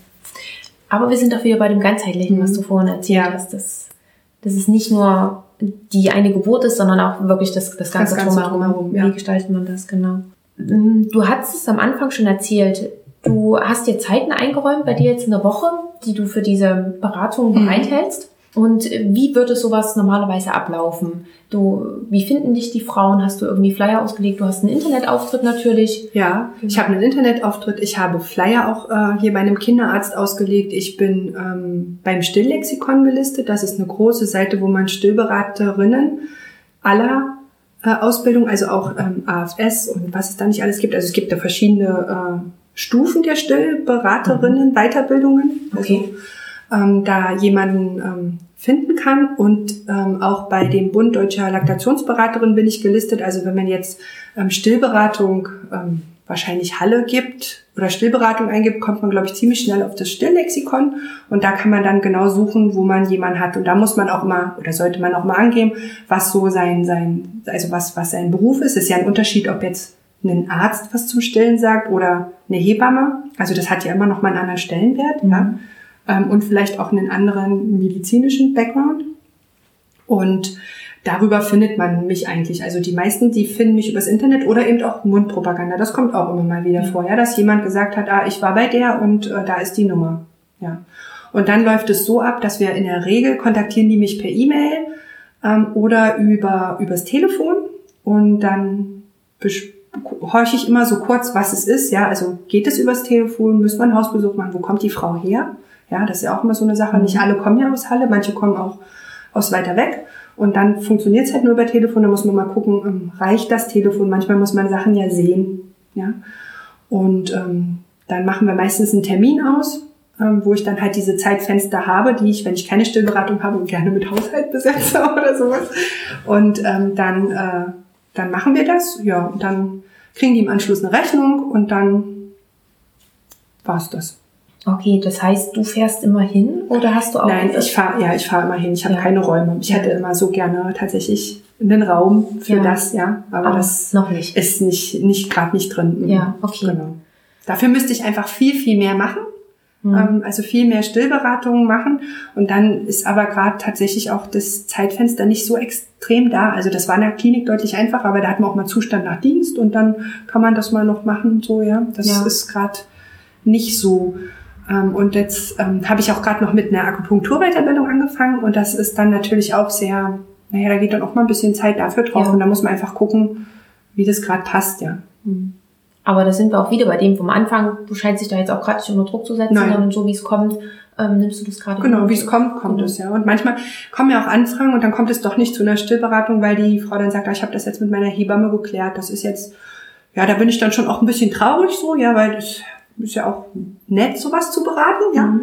Aber natürlich ist es ja auch schön für die Frau, wenn die das so klären konnte, ja. Also dadurch, dass ich da jetzt auch keinen finanziellen Druck habe, ja, so wie wenn man einen Raum hätte, dann muss man natürlich auch eine gewisse Anzahl machen. Mhm. Und ich ja meinen regulären Job habe, den ich, über den ich ja Geld verdiene, ist das alles einfach zusätzlich und macht keinen finanziellen Druck, ja, weil ich muss davon nichts bezahlen, ja. ja. Das ist, glaube ich, das, weshalb man das so entspannt sehen kann. Ja. Mhm. Und dann irgendwie am Ende der Woche sagt, oh, ich hatte heute aber fünf Stillberatungen zu wenig, ich muss noch mehr machen.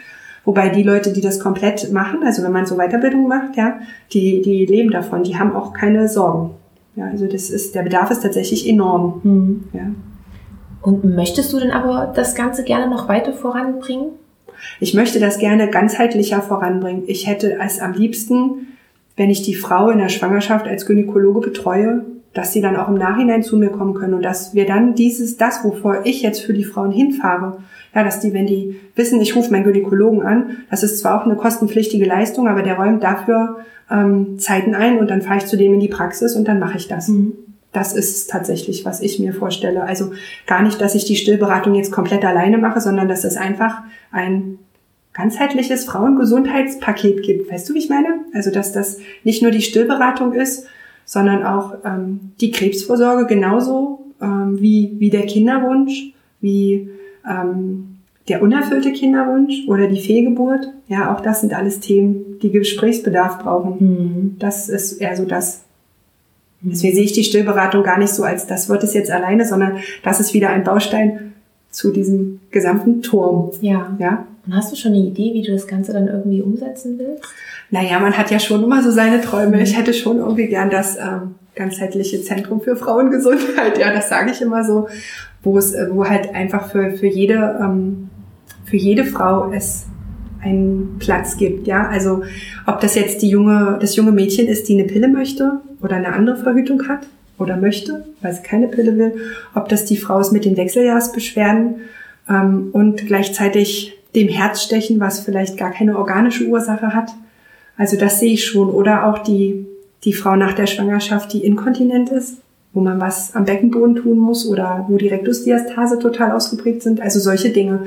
Ja, also das ist schon so das, was ich gerne gut finden würde als komplett Ansprechpartner, aber auch als, ich kann das ja nicht gar nicht alles als Arzt alleine, ja. Man braucht da ja mehrere Leute, ja. Aber wenn ich jetzt zum Beispiel bei der Frau sehe, die hat eine Rektusdiastase, die sagt, die, die Beschwerden, die habe ich abgefragt, weil ich weiß, weil ich die Symptome kenne. Das kenne ich auch, weil ich ja auch Physiotherapeutin bin, ja.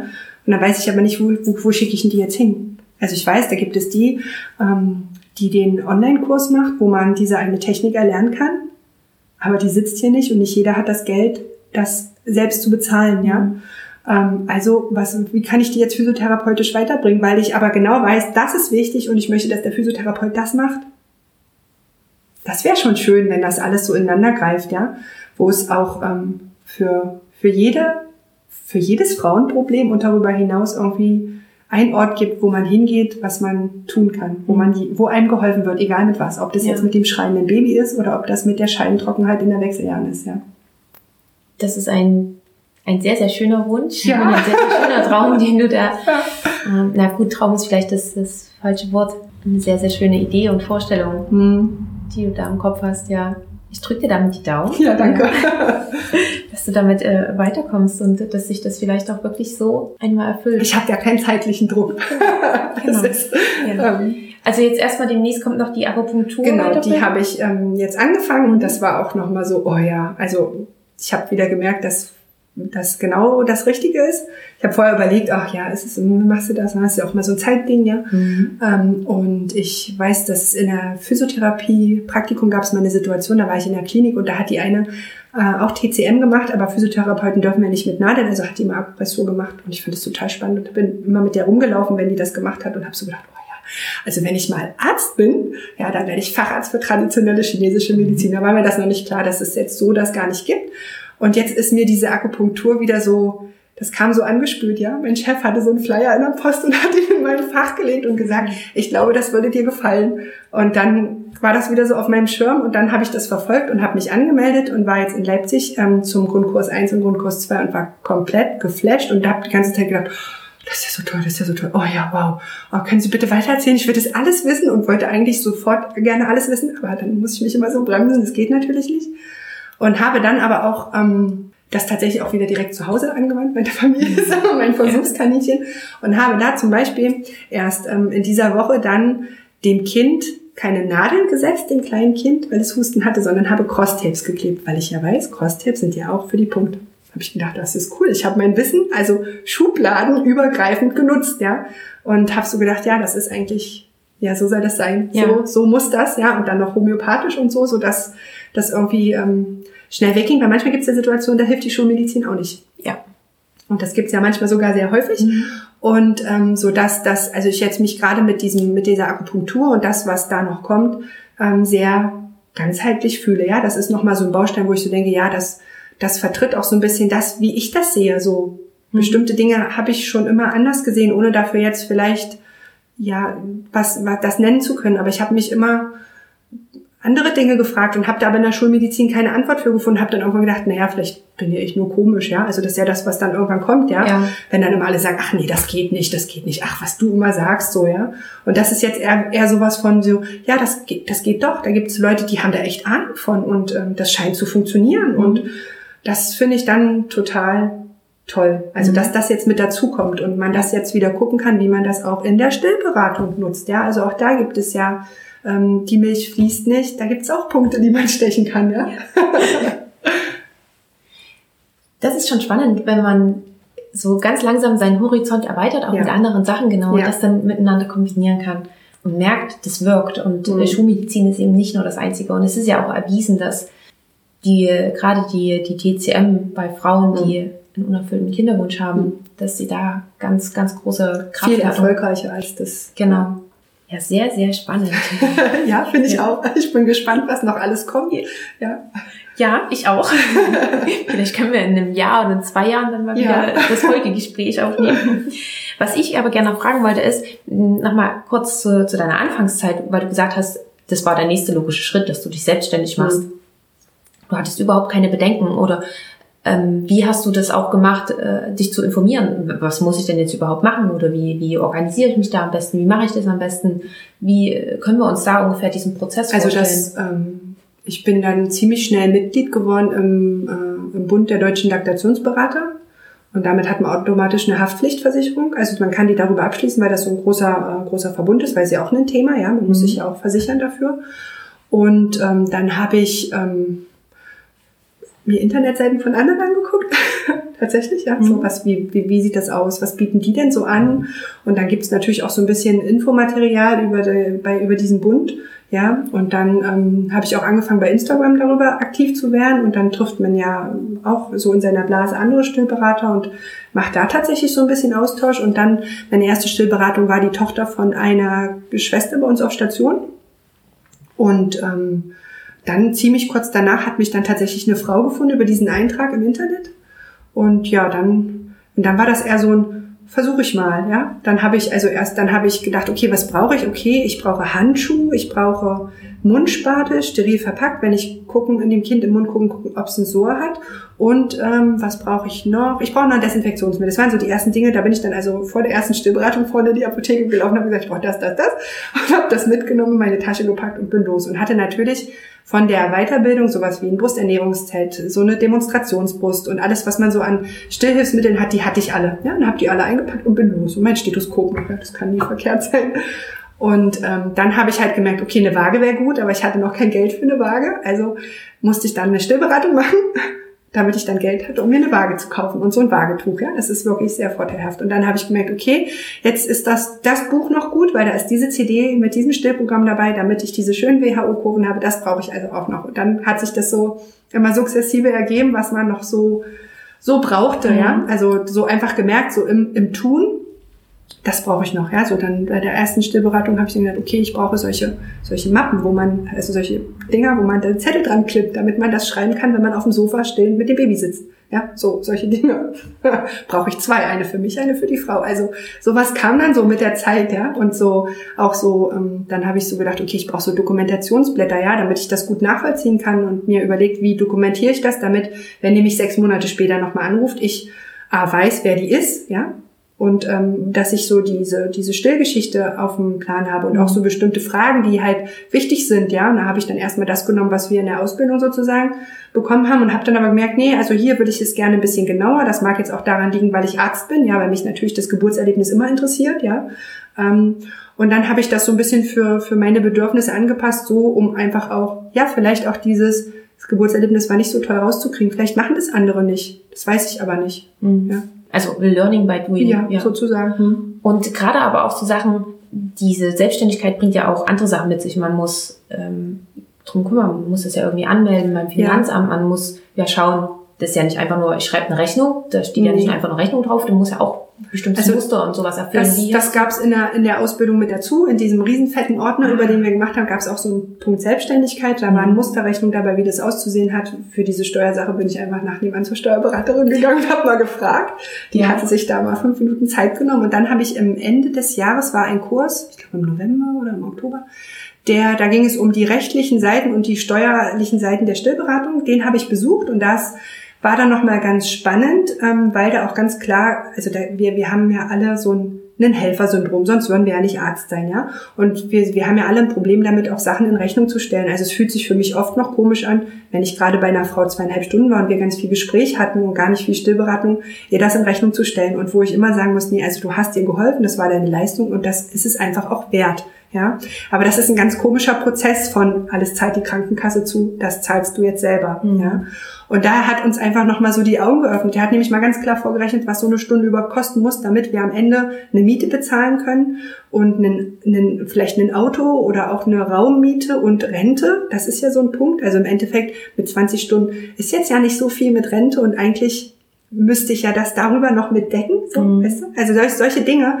hat er dann mit uns durchgerechnet und das war ähm, ganz spannend, das mal zu sehen, dass dieser Stunden Lohn, also ich nehme jetzt 60 Euro für eine Stunde, dass das einfach auch gerechtfertigt ist. Ja, 55 hatten wir so als, oder ja, so 56 als Mindest ausgerechnet, ja. ja. Und da war aber noch nicht viel Rente mit dabei und da war auch noch kein, ich muss mir mal Klamotten kaufen dabei. Ja. ja, ja. Und ähm, das ist, glaube ich, was, was oft vergessen wird, weil man, ähm, weil man das ja sonst, die Krankenkasse zahlt ja alles, aber das ist halt keine Leistung, die die Krankenkasse zahlt.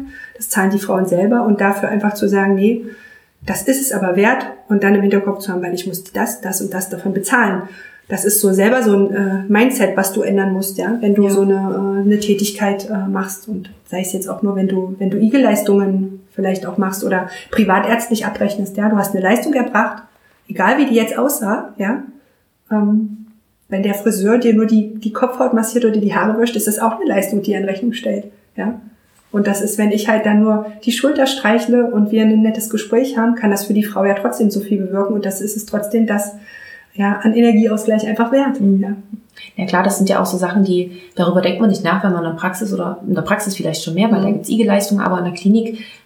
Alles, was man da macht, da denkt man ja nicht drüber nach, nee. wie das bezahlt wird. Man oder denkt so. jetzt auch nicht, oh, nehme ich jetzt, melde ich das jetzt nochmal nach im Labor, aber das ist, wenn du jetzt in der Praxis bist, ist das ja wieder ein Kostenpunkt. Mhm. Wann mache ich einen Abstrich? Bei uns heißt es, da wird in der Klinik wird ja einfach mal alles bei jedem gemacht. Ja? ja. Und das ist jetzt schon so eine Sache in der Praxis, auch unabhängig von der Stillberatung, denkst du jetzt einfach schon darüber nach, ist das jetzt wirtschaftlich? Ja, genau. Aber deswegen könnte ich mir vorstellen, dass dieser Schritt, so wie du es jetzt gerade mhm. beschrieben hast, auch zu für mich gefühlt habe ich jetzt gerade gar nicht so viel mhm. getan, aber ähm, die Frau wollte jetzt trotzdem halt meine Beratung haben und äh, genau. ich muss das dann jetzt auch einfach in Rechnung stellen, natürlich, ja. Genau, das ist, also das, da brauchte ich aber tatsächlich so ein bisschen Zeit, dass man kein so komisches Gefühl hat, gerade wenn man irgendwie, wenn man zweieinhalb Stunden da war und da auch noch eine Weile hingefahren ist, ist das natürlich, also Fahrzeit ist ja im Endeffekt auch schon meine Arbeitszeit, ja. das ist ja, also dass man da wirklich sagt, nee, das ist es tatsächlich wert und ich habe dir so viel geholfen und ähm, dann dass man das wirklich sagt, das mache ich jetzt. Ja. Das ist, muss man ein bisschen drüber nachdenken. Ja. Wird besser, aber ist am Anfang schwierig. Ja.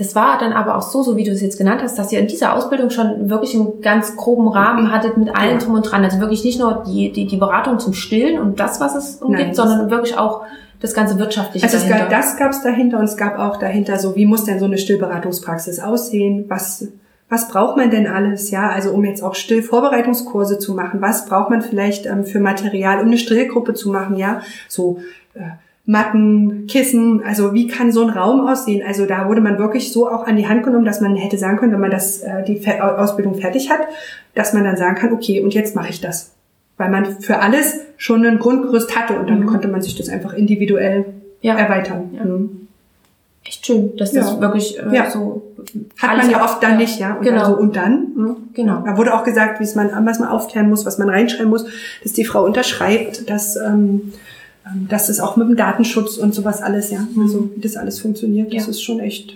Super. spannend gewesen, weil das ja auch komplett neu ist. Mhm. Aber da wurde man gut an der Hand genommen. Ja, mhm. sehr, sehr schön. Das, was äh, mir jetzt gerade noch eingefallen ist, ist, seit wann bietest du das jetzt an? Seit einem Jahr. Ich habe damals im Januar 2019 mhm. habe ich ähm, angefangen und 2018, Ende 2018 hatte ich dann das Zertifikat ja. und habe dann ab Januar das angeboten. angefangen. Mhm. Und du machst es jetzt aber auch alles individuell. Du sagst nicht, du möchtest mindestens drei Beratungstermine, Nein. sondern schaust wirklich, wie du es vorhin mhm. auch gesagt hast, manchmal reicht ein Telefonat, manchmal ja. trefft ihr euch einmal oder dann auch mehrmals. Genau, also ich bin da jetzt nicht so aktiv hinterher gerade tatsächlich, weil ich auch so viele andere Dinge noch im Kopf habe. Mhm. Also finde ich das jetzt gerade gar nicht so schlimm, dass es nicht so gut läuft, so aus Stillberatersicht. Ähm, aber mich finden ja immer trotzdem welche. Und dann denke ich immer, für die war das wahrscheinlich genau richtig. Also die haben mich nicht einfach so gefunden. Das hatte für die bestimmten Grund, dass die mich jetzt gefunden haben. Ja, also wir, wir treffen uns regelmäßig zu einem IBCLC-Treffen hier in Halle. Also es gibt in die Kliniken ja auch immer mal ähm, IBCLCs, ähm, also Still- und Laktationsberaterinnen. Und die ähm, wir treffen uns da regelmäßig und tauschen uns auch aus so über, naja, wie das gerade so in der Klinik läuft, wie viel es doof eigentlich läuft, wo es, wo es Ansatzpunkte gibt. Und wir machen, haben jetzt auch im Januar das erste BDL-Treffen, also das, ähm, das ist so ein Regionaltreffen der äh, Laktationsberater gemacht hier mhm. in Halle. Das gab sonst in Sachsen-Anhalt immer irgendwie nicht, weil sich keiner gefunden hat. Und jetzt sind wir drei und wir machen das und da gibt es dann immer ein Weiterbildungsthema. Mhm. Also da gibt, hat dann immer einer erzählt dann tatsächlich was, also hat Weiterbildungscharakter und auch Punktesammelcharakter für die Rezertifizierung für das Examen. Und ähm, so tauscht man sich auch schon mal aus. Und ich weiß, dass meine anderen Kollegen, glaube ich, gerade viel, viel mehr Stillberatungen macht, ähm, die aber gerade auch noch in Elternzeit ist, so dass das ähm, einfach, ich glaube, dass auch ganz gewollt ist, dass das so verschoben ist, weißt du? Also ja. ist jetzt auch nicht so, dass ich denke, oh, ich bin so traurig, ich würde gerne mehr. Das ist gerade nicht so, weil doch so viel anderes ist. Es ist einfach auch, ich verbringe manchmal meine Vormittage oder Nachmittage, bevor ich die Kinder hole, auch damit, Sachen nachzulesen für die Praxis. Also zum Beispiel Pillen. Ist ein Thema, habe ich in der Klinik nicht, habe ich aufgeschrieben, welche die nutzen, habe mir aber keine da, Gedanken darüber gemacht, warum sie diese nehmen und nicht die andere, geschweige denn, dass ich die alle gar nicht kenne mit dem äh, Präparatenamen, sondern nur die, äh, die Form des Mittels, ja? ja. Also mit dem Wirkstoff. Und ähm, das ist schon was, wo ich einfach auch Zeit investiere, um das nachzulesen, um das zu wissen, ähm, damit, die, damit ich nicht so hilflos wirke.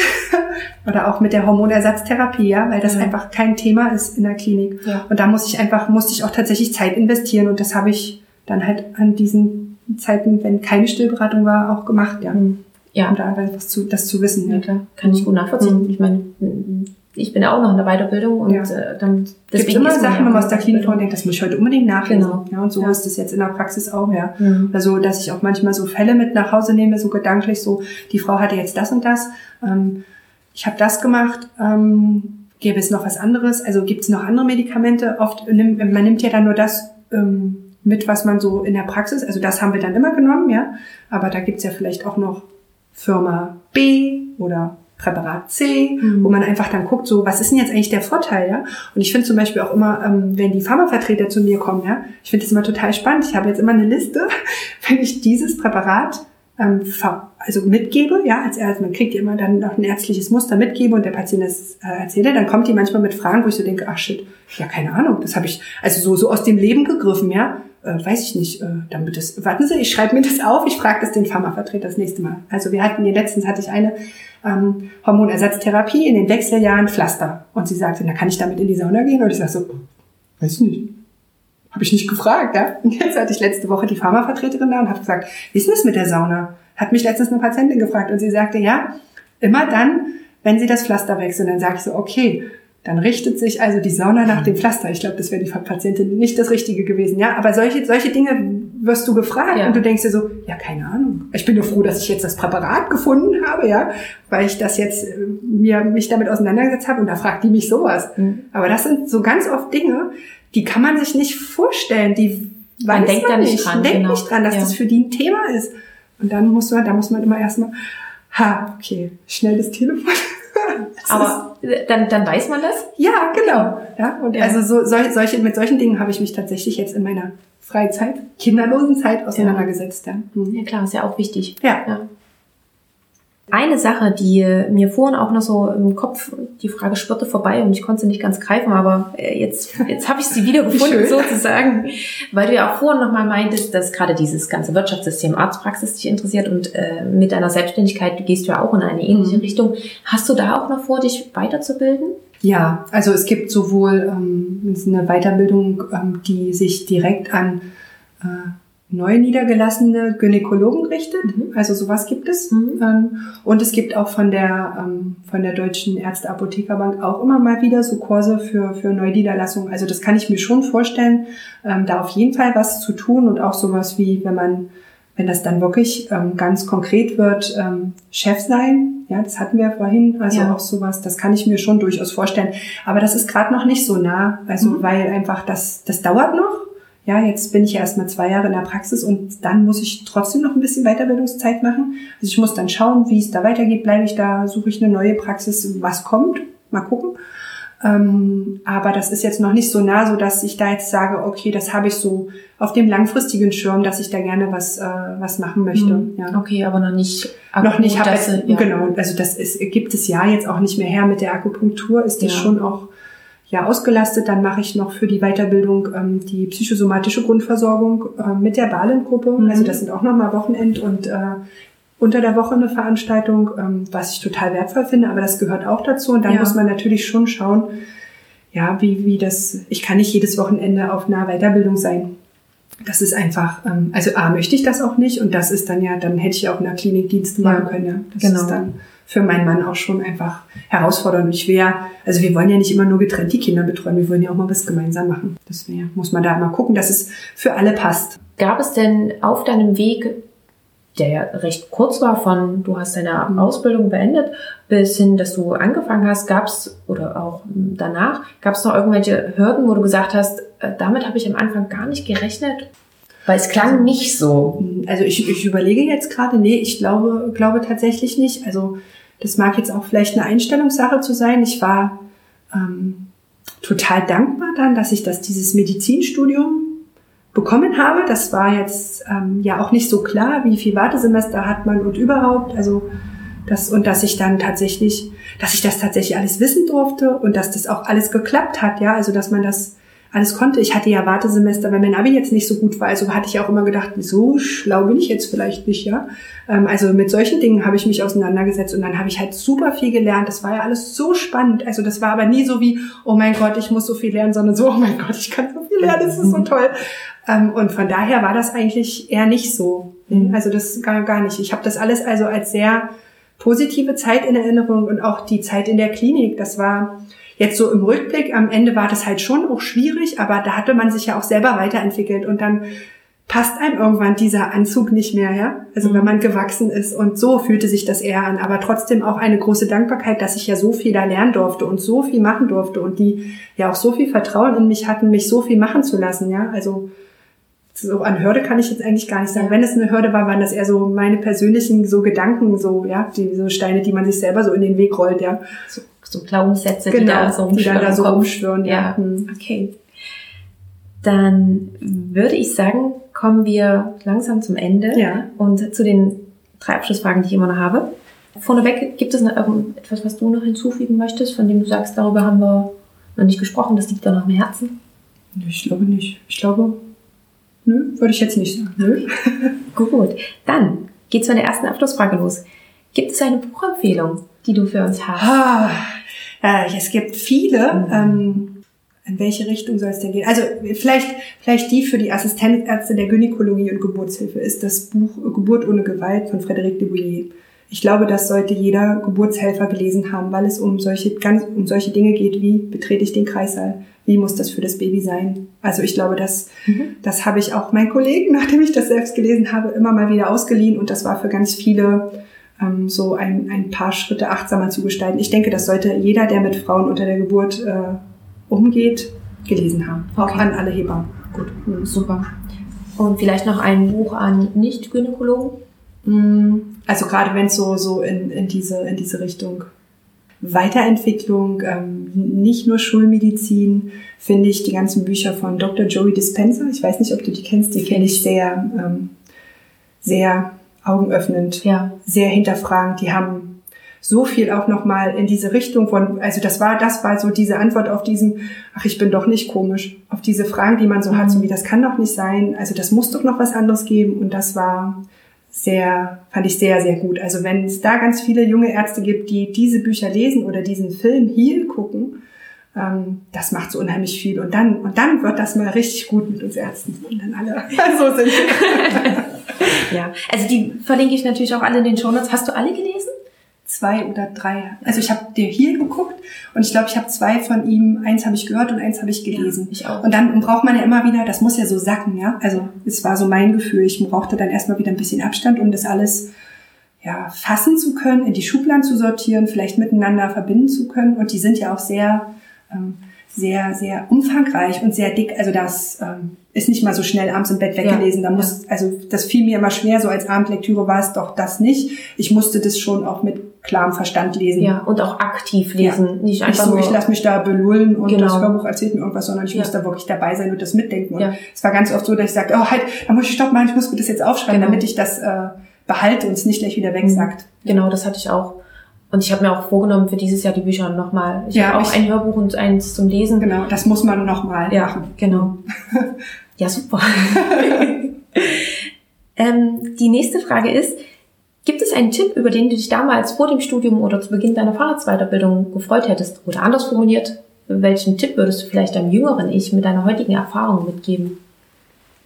Also ich glaube, wenn man das alles in äh, in Dankbarkeit sieht, in Dankbarkeit, dass man dieses Medizinstudium machen darf. Das ist ja irgendwo eine Ehre. Das kann ja schon allein deshalb nicht jeder, weil es nicht jeder kriegt und manche ganz lange dafür warten müssen, ist es schon ähm, eine große Ehre. Ob man die jetzt immer so annimmt, das sei jetzt mal dahingestellt, aber dass man überhaupt ja in diesen elitären Kreis kommt, das wissen zu dürfen, das ähm, ist schon groß. Und wenn man das nicht vergisst im Studium, dass das eigentlich was total Besonderes ist, in was man alles unterrichtet wird, was man alles lernen darf, dann bringt das, glaube ich, so den richtigen Perspektivwechsel mit, das nicht alles nur doof und anstrengend zu finden, sondern einfach dieses, wow, das ist so krass. Also kein, ich meine zu behaupten, dass kein anderes Studium aus so vielen wissenschaftlichen Bereichen so viel Wissen vermittelt wie das Medizinstudium, ja.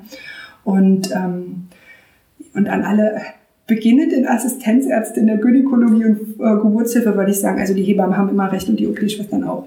Also da muss man gut, sich gut stellen. Man muss ein bisschen mit dem, was man vielleicht auch auf Weiterbildungen lernt und was man auch aus seinem Studium oder seinem PJ-Zeit mitbringt, ein bisschen das nur in kleinen Dosen erstmal abgeben. Die können mit so viel nicht umgehen, wenn man da so raussprudelt. Ich ja. glaube, das sind nicht nur die, die Assistenzärzte in der Gynäkologie, jede, in, in, jedem chirurgischen ja. Fahrer oder auf jeder Station. Die Schwestern, Hebammen, OP-Schwestern, die genau. haben recht. Oder zumindest sollte man sich nicht sagen, ich, ist alles doof, was sie machen. Die haben da einfach auch, die haben da auch viel Wissen. Das ist einfach so. Also gerade jetzt bei den, also bei den Gynäkologen oder bei den Geburtshelfern fand ich das immer total straight, ja, dass ähm, die Hebamme, die schon 25 Jahre Berufserfahrung hat, betreut die normale Geburt und dann komme ich, werde gerufen, wenn es pathologisch ist. Also ich habe zwei Wochen in der Klinik gearbeitet und soll jetzt kommen, weil das CTG pathologisch ist. Ey, jetzt mal im Ernst. Was soll ich denn machen, ja. wenn noch nicht mal die Hebamme mit 25 Jahren Berufserfahrung das hingekriegt hat? Ja. ja, also das, das habe ich zum Beispiel, das war ein Punkt, den habe ich nie verstanden, wie das, wie das so doof sein kann, dass der Arzt, der gerade frisch Arzt ist, das jetzt retten soll, mhm. außer mit einer Sektion. Na klar, das können die dann schon, aber auch nicht selber, also als Assistent, ja, aber das habe ich immer nie verstanden, wie das sein kann. Aber das ist dann wiederum auch so eine Sache, ähm, wenn man dann hinzugerufen wird, dann denke ich mir immer, ich muss das auch üben. Ja. Also üben in Anführungsstrichen.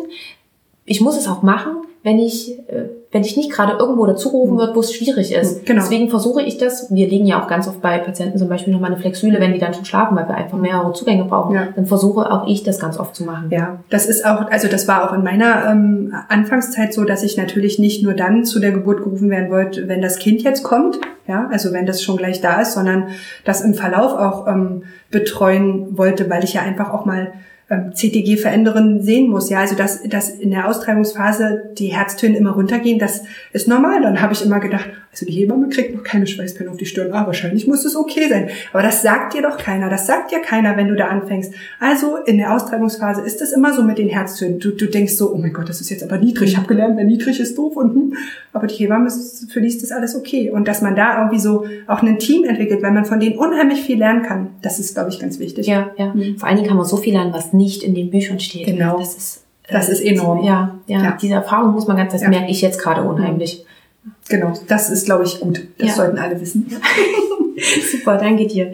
Und dann noch die letzte Frage. Wo siehst du uns Ärzte oder den Arztberuf in 10 bis 15 Jahren?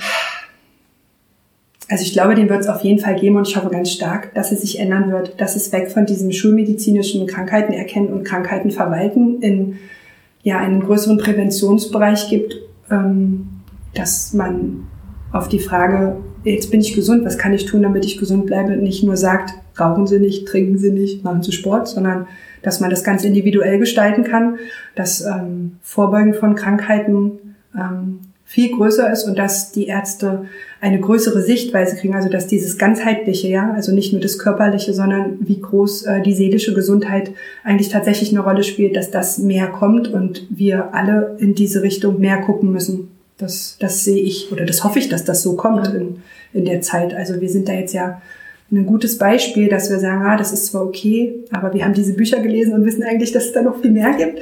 Und dann, wenn das dann alle so ein Stück weit machen und wir sind ja die Generation, die kommt, mhm. ja, dass das dann besser wird. Ja. ja. Das wäre wirklich schön. Mhm. Ja, Caroline, super. Ich danke dir ganz, ganz herzlich für dieses ja, ganz tolle Interview. Das war ein sehr, sehr schönes Gespräch mit dir. Danke dafür, dass du das alles mit uns geteilt hast, dass du so offen warst und ja, ich freue mich schon auf das nächste Gespräch ja, mit dir. Ich habe mich sehr gefreut. Vielen Dank, dass ich dabei sein darf. so, das war das Interview mit Caroline Kreuschmer und ich hoffe sehr, dass es dir genauso gut gefallen hat wie, wie mir. Und vor allen Dingen hoffe ich auch, dass wieder einiges dabei war, was du für dich mitnehmen konntest. Mir ist ganz besonders Carolins Einstellung aufgefallen. Ihre Einstellung, die sich gefühlt wie ein roter Faden durchzieht. Angefangen dabei, dass sie so dankbar war für ihr Studium und dass sie alles so positiv gesehen hat, bis dahin, wie, wie aufgeschlossen sie ist, wie sie äh, neuen Möglichkeiten gegenübersteht, ja, wie sie auch vieles ganz einfach annimmt und sagt, okay, das ist jetzt so und das ist jetzt die richtige, die richtige Zeit dafür. Auch gerade was, was die Zukunft angeht, dass sie da so locker flockig drüber spricht, dass sie ja noch so lange Zeit hat, um mir Facharzt zu machen. Und das fand ich sehr, sehr erfrischend und ja, einfach auch nochmal etwas mh, mm, anders, sage ich mal, als man es vielleicht normalerweise gewohnt ist. Teile mir sehr gerne deine Gedanken dazu mit. Siehst du das vielleicht ähnlich? Oder vielleicht ist auch so, dass du jemanden kennst, für den die Folge vielleicht ebenfalls interessant sein könnte. Dann teile auch super gerne die Folge mit ihm oder mit ihr.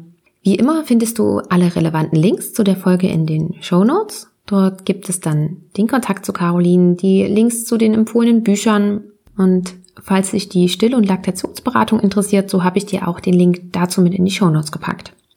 Wie schon erwähnt, gibt es Caroline nächste Woche auch gleich wieder zu hören.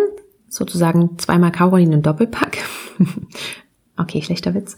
Ähm, nächste Woche gibt's dann die Woman Power Folge. Geht es dann vor allen Dingen um so diese ganze frauenspezifische Sachen. Wie bekommt sie das mit ihren Kindern und ihrem Beruf und sowas alles unter einen Hut. Falls du es noch nicht getan hast, dann abonniere am besten den Podcast, denn so verpasst du keine weiteren, vor allen Dingen auch nicht die nächste Folge mehr. Und falls du es ebenfalls noch nicht getan hast, dann freue ich mich, wenn du mir noch eine Bewertung beziehungsweise wenn du dem Podcast noch eine Bewertung dalässt. Das kannst du sehr, sehr gerne bei iTunes machen oder du kannst mir auch sehr gerne eine Nachricht schreiben. Das geht entweder über die Webseite, dort findest du den Kontakt oder via E-Mail oder du findest mich auch ähm, bei Social Media, bei Instagram oder Facebook unter MadePower-Podcast. Und damit haben wir sozusagen den ersten Teil dieser kleinen Jubiläumsreihe hm, heute geschafft. Und ich wünsche dir jetzt noch einen ganz tollen Tag, noch eine schöne Restwoche und ich freue mich, wenn wir uns nächste Woche wieder hören. Bis dahin, ciao!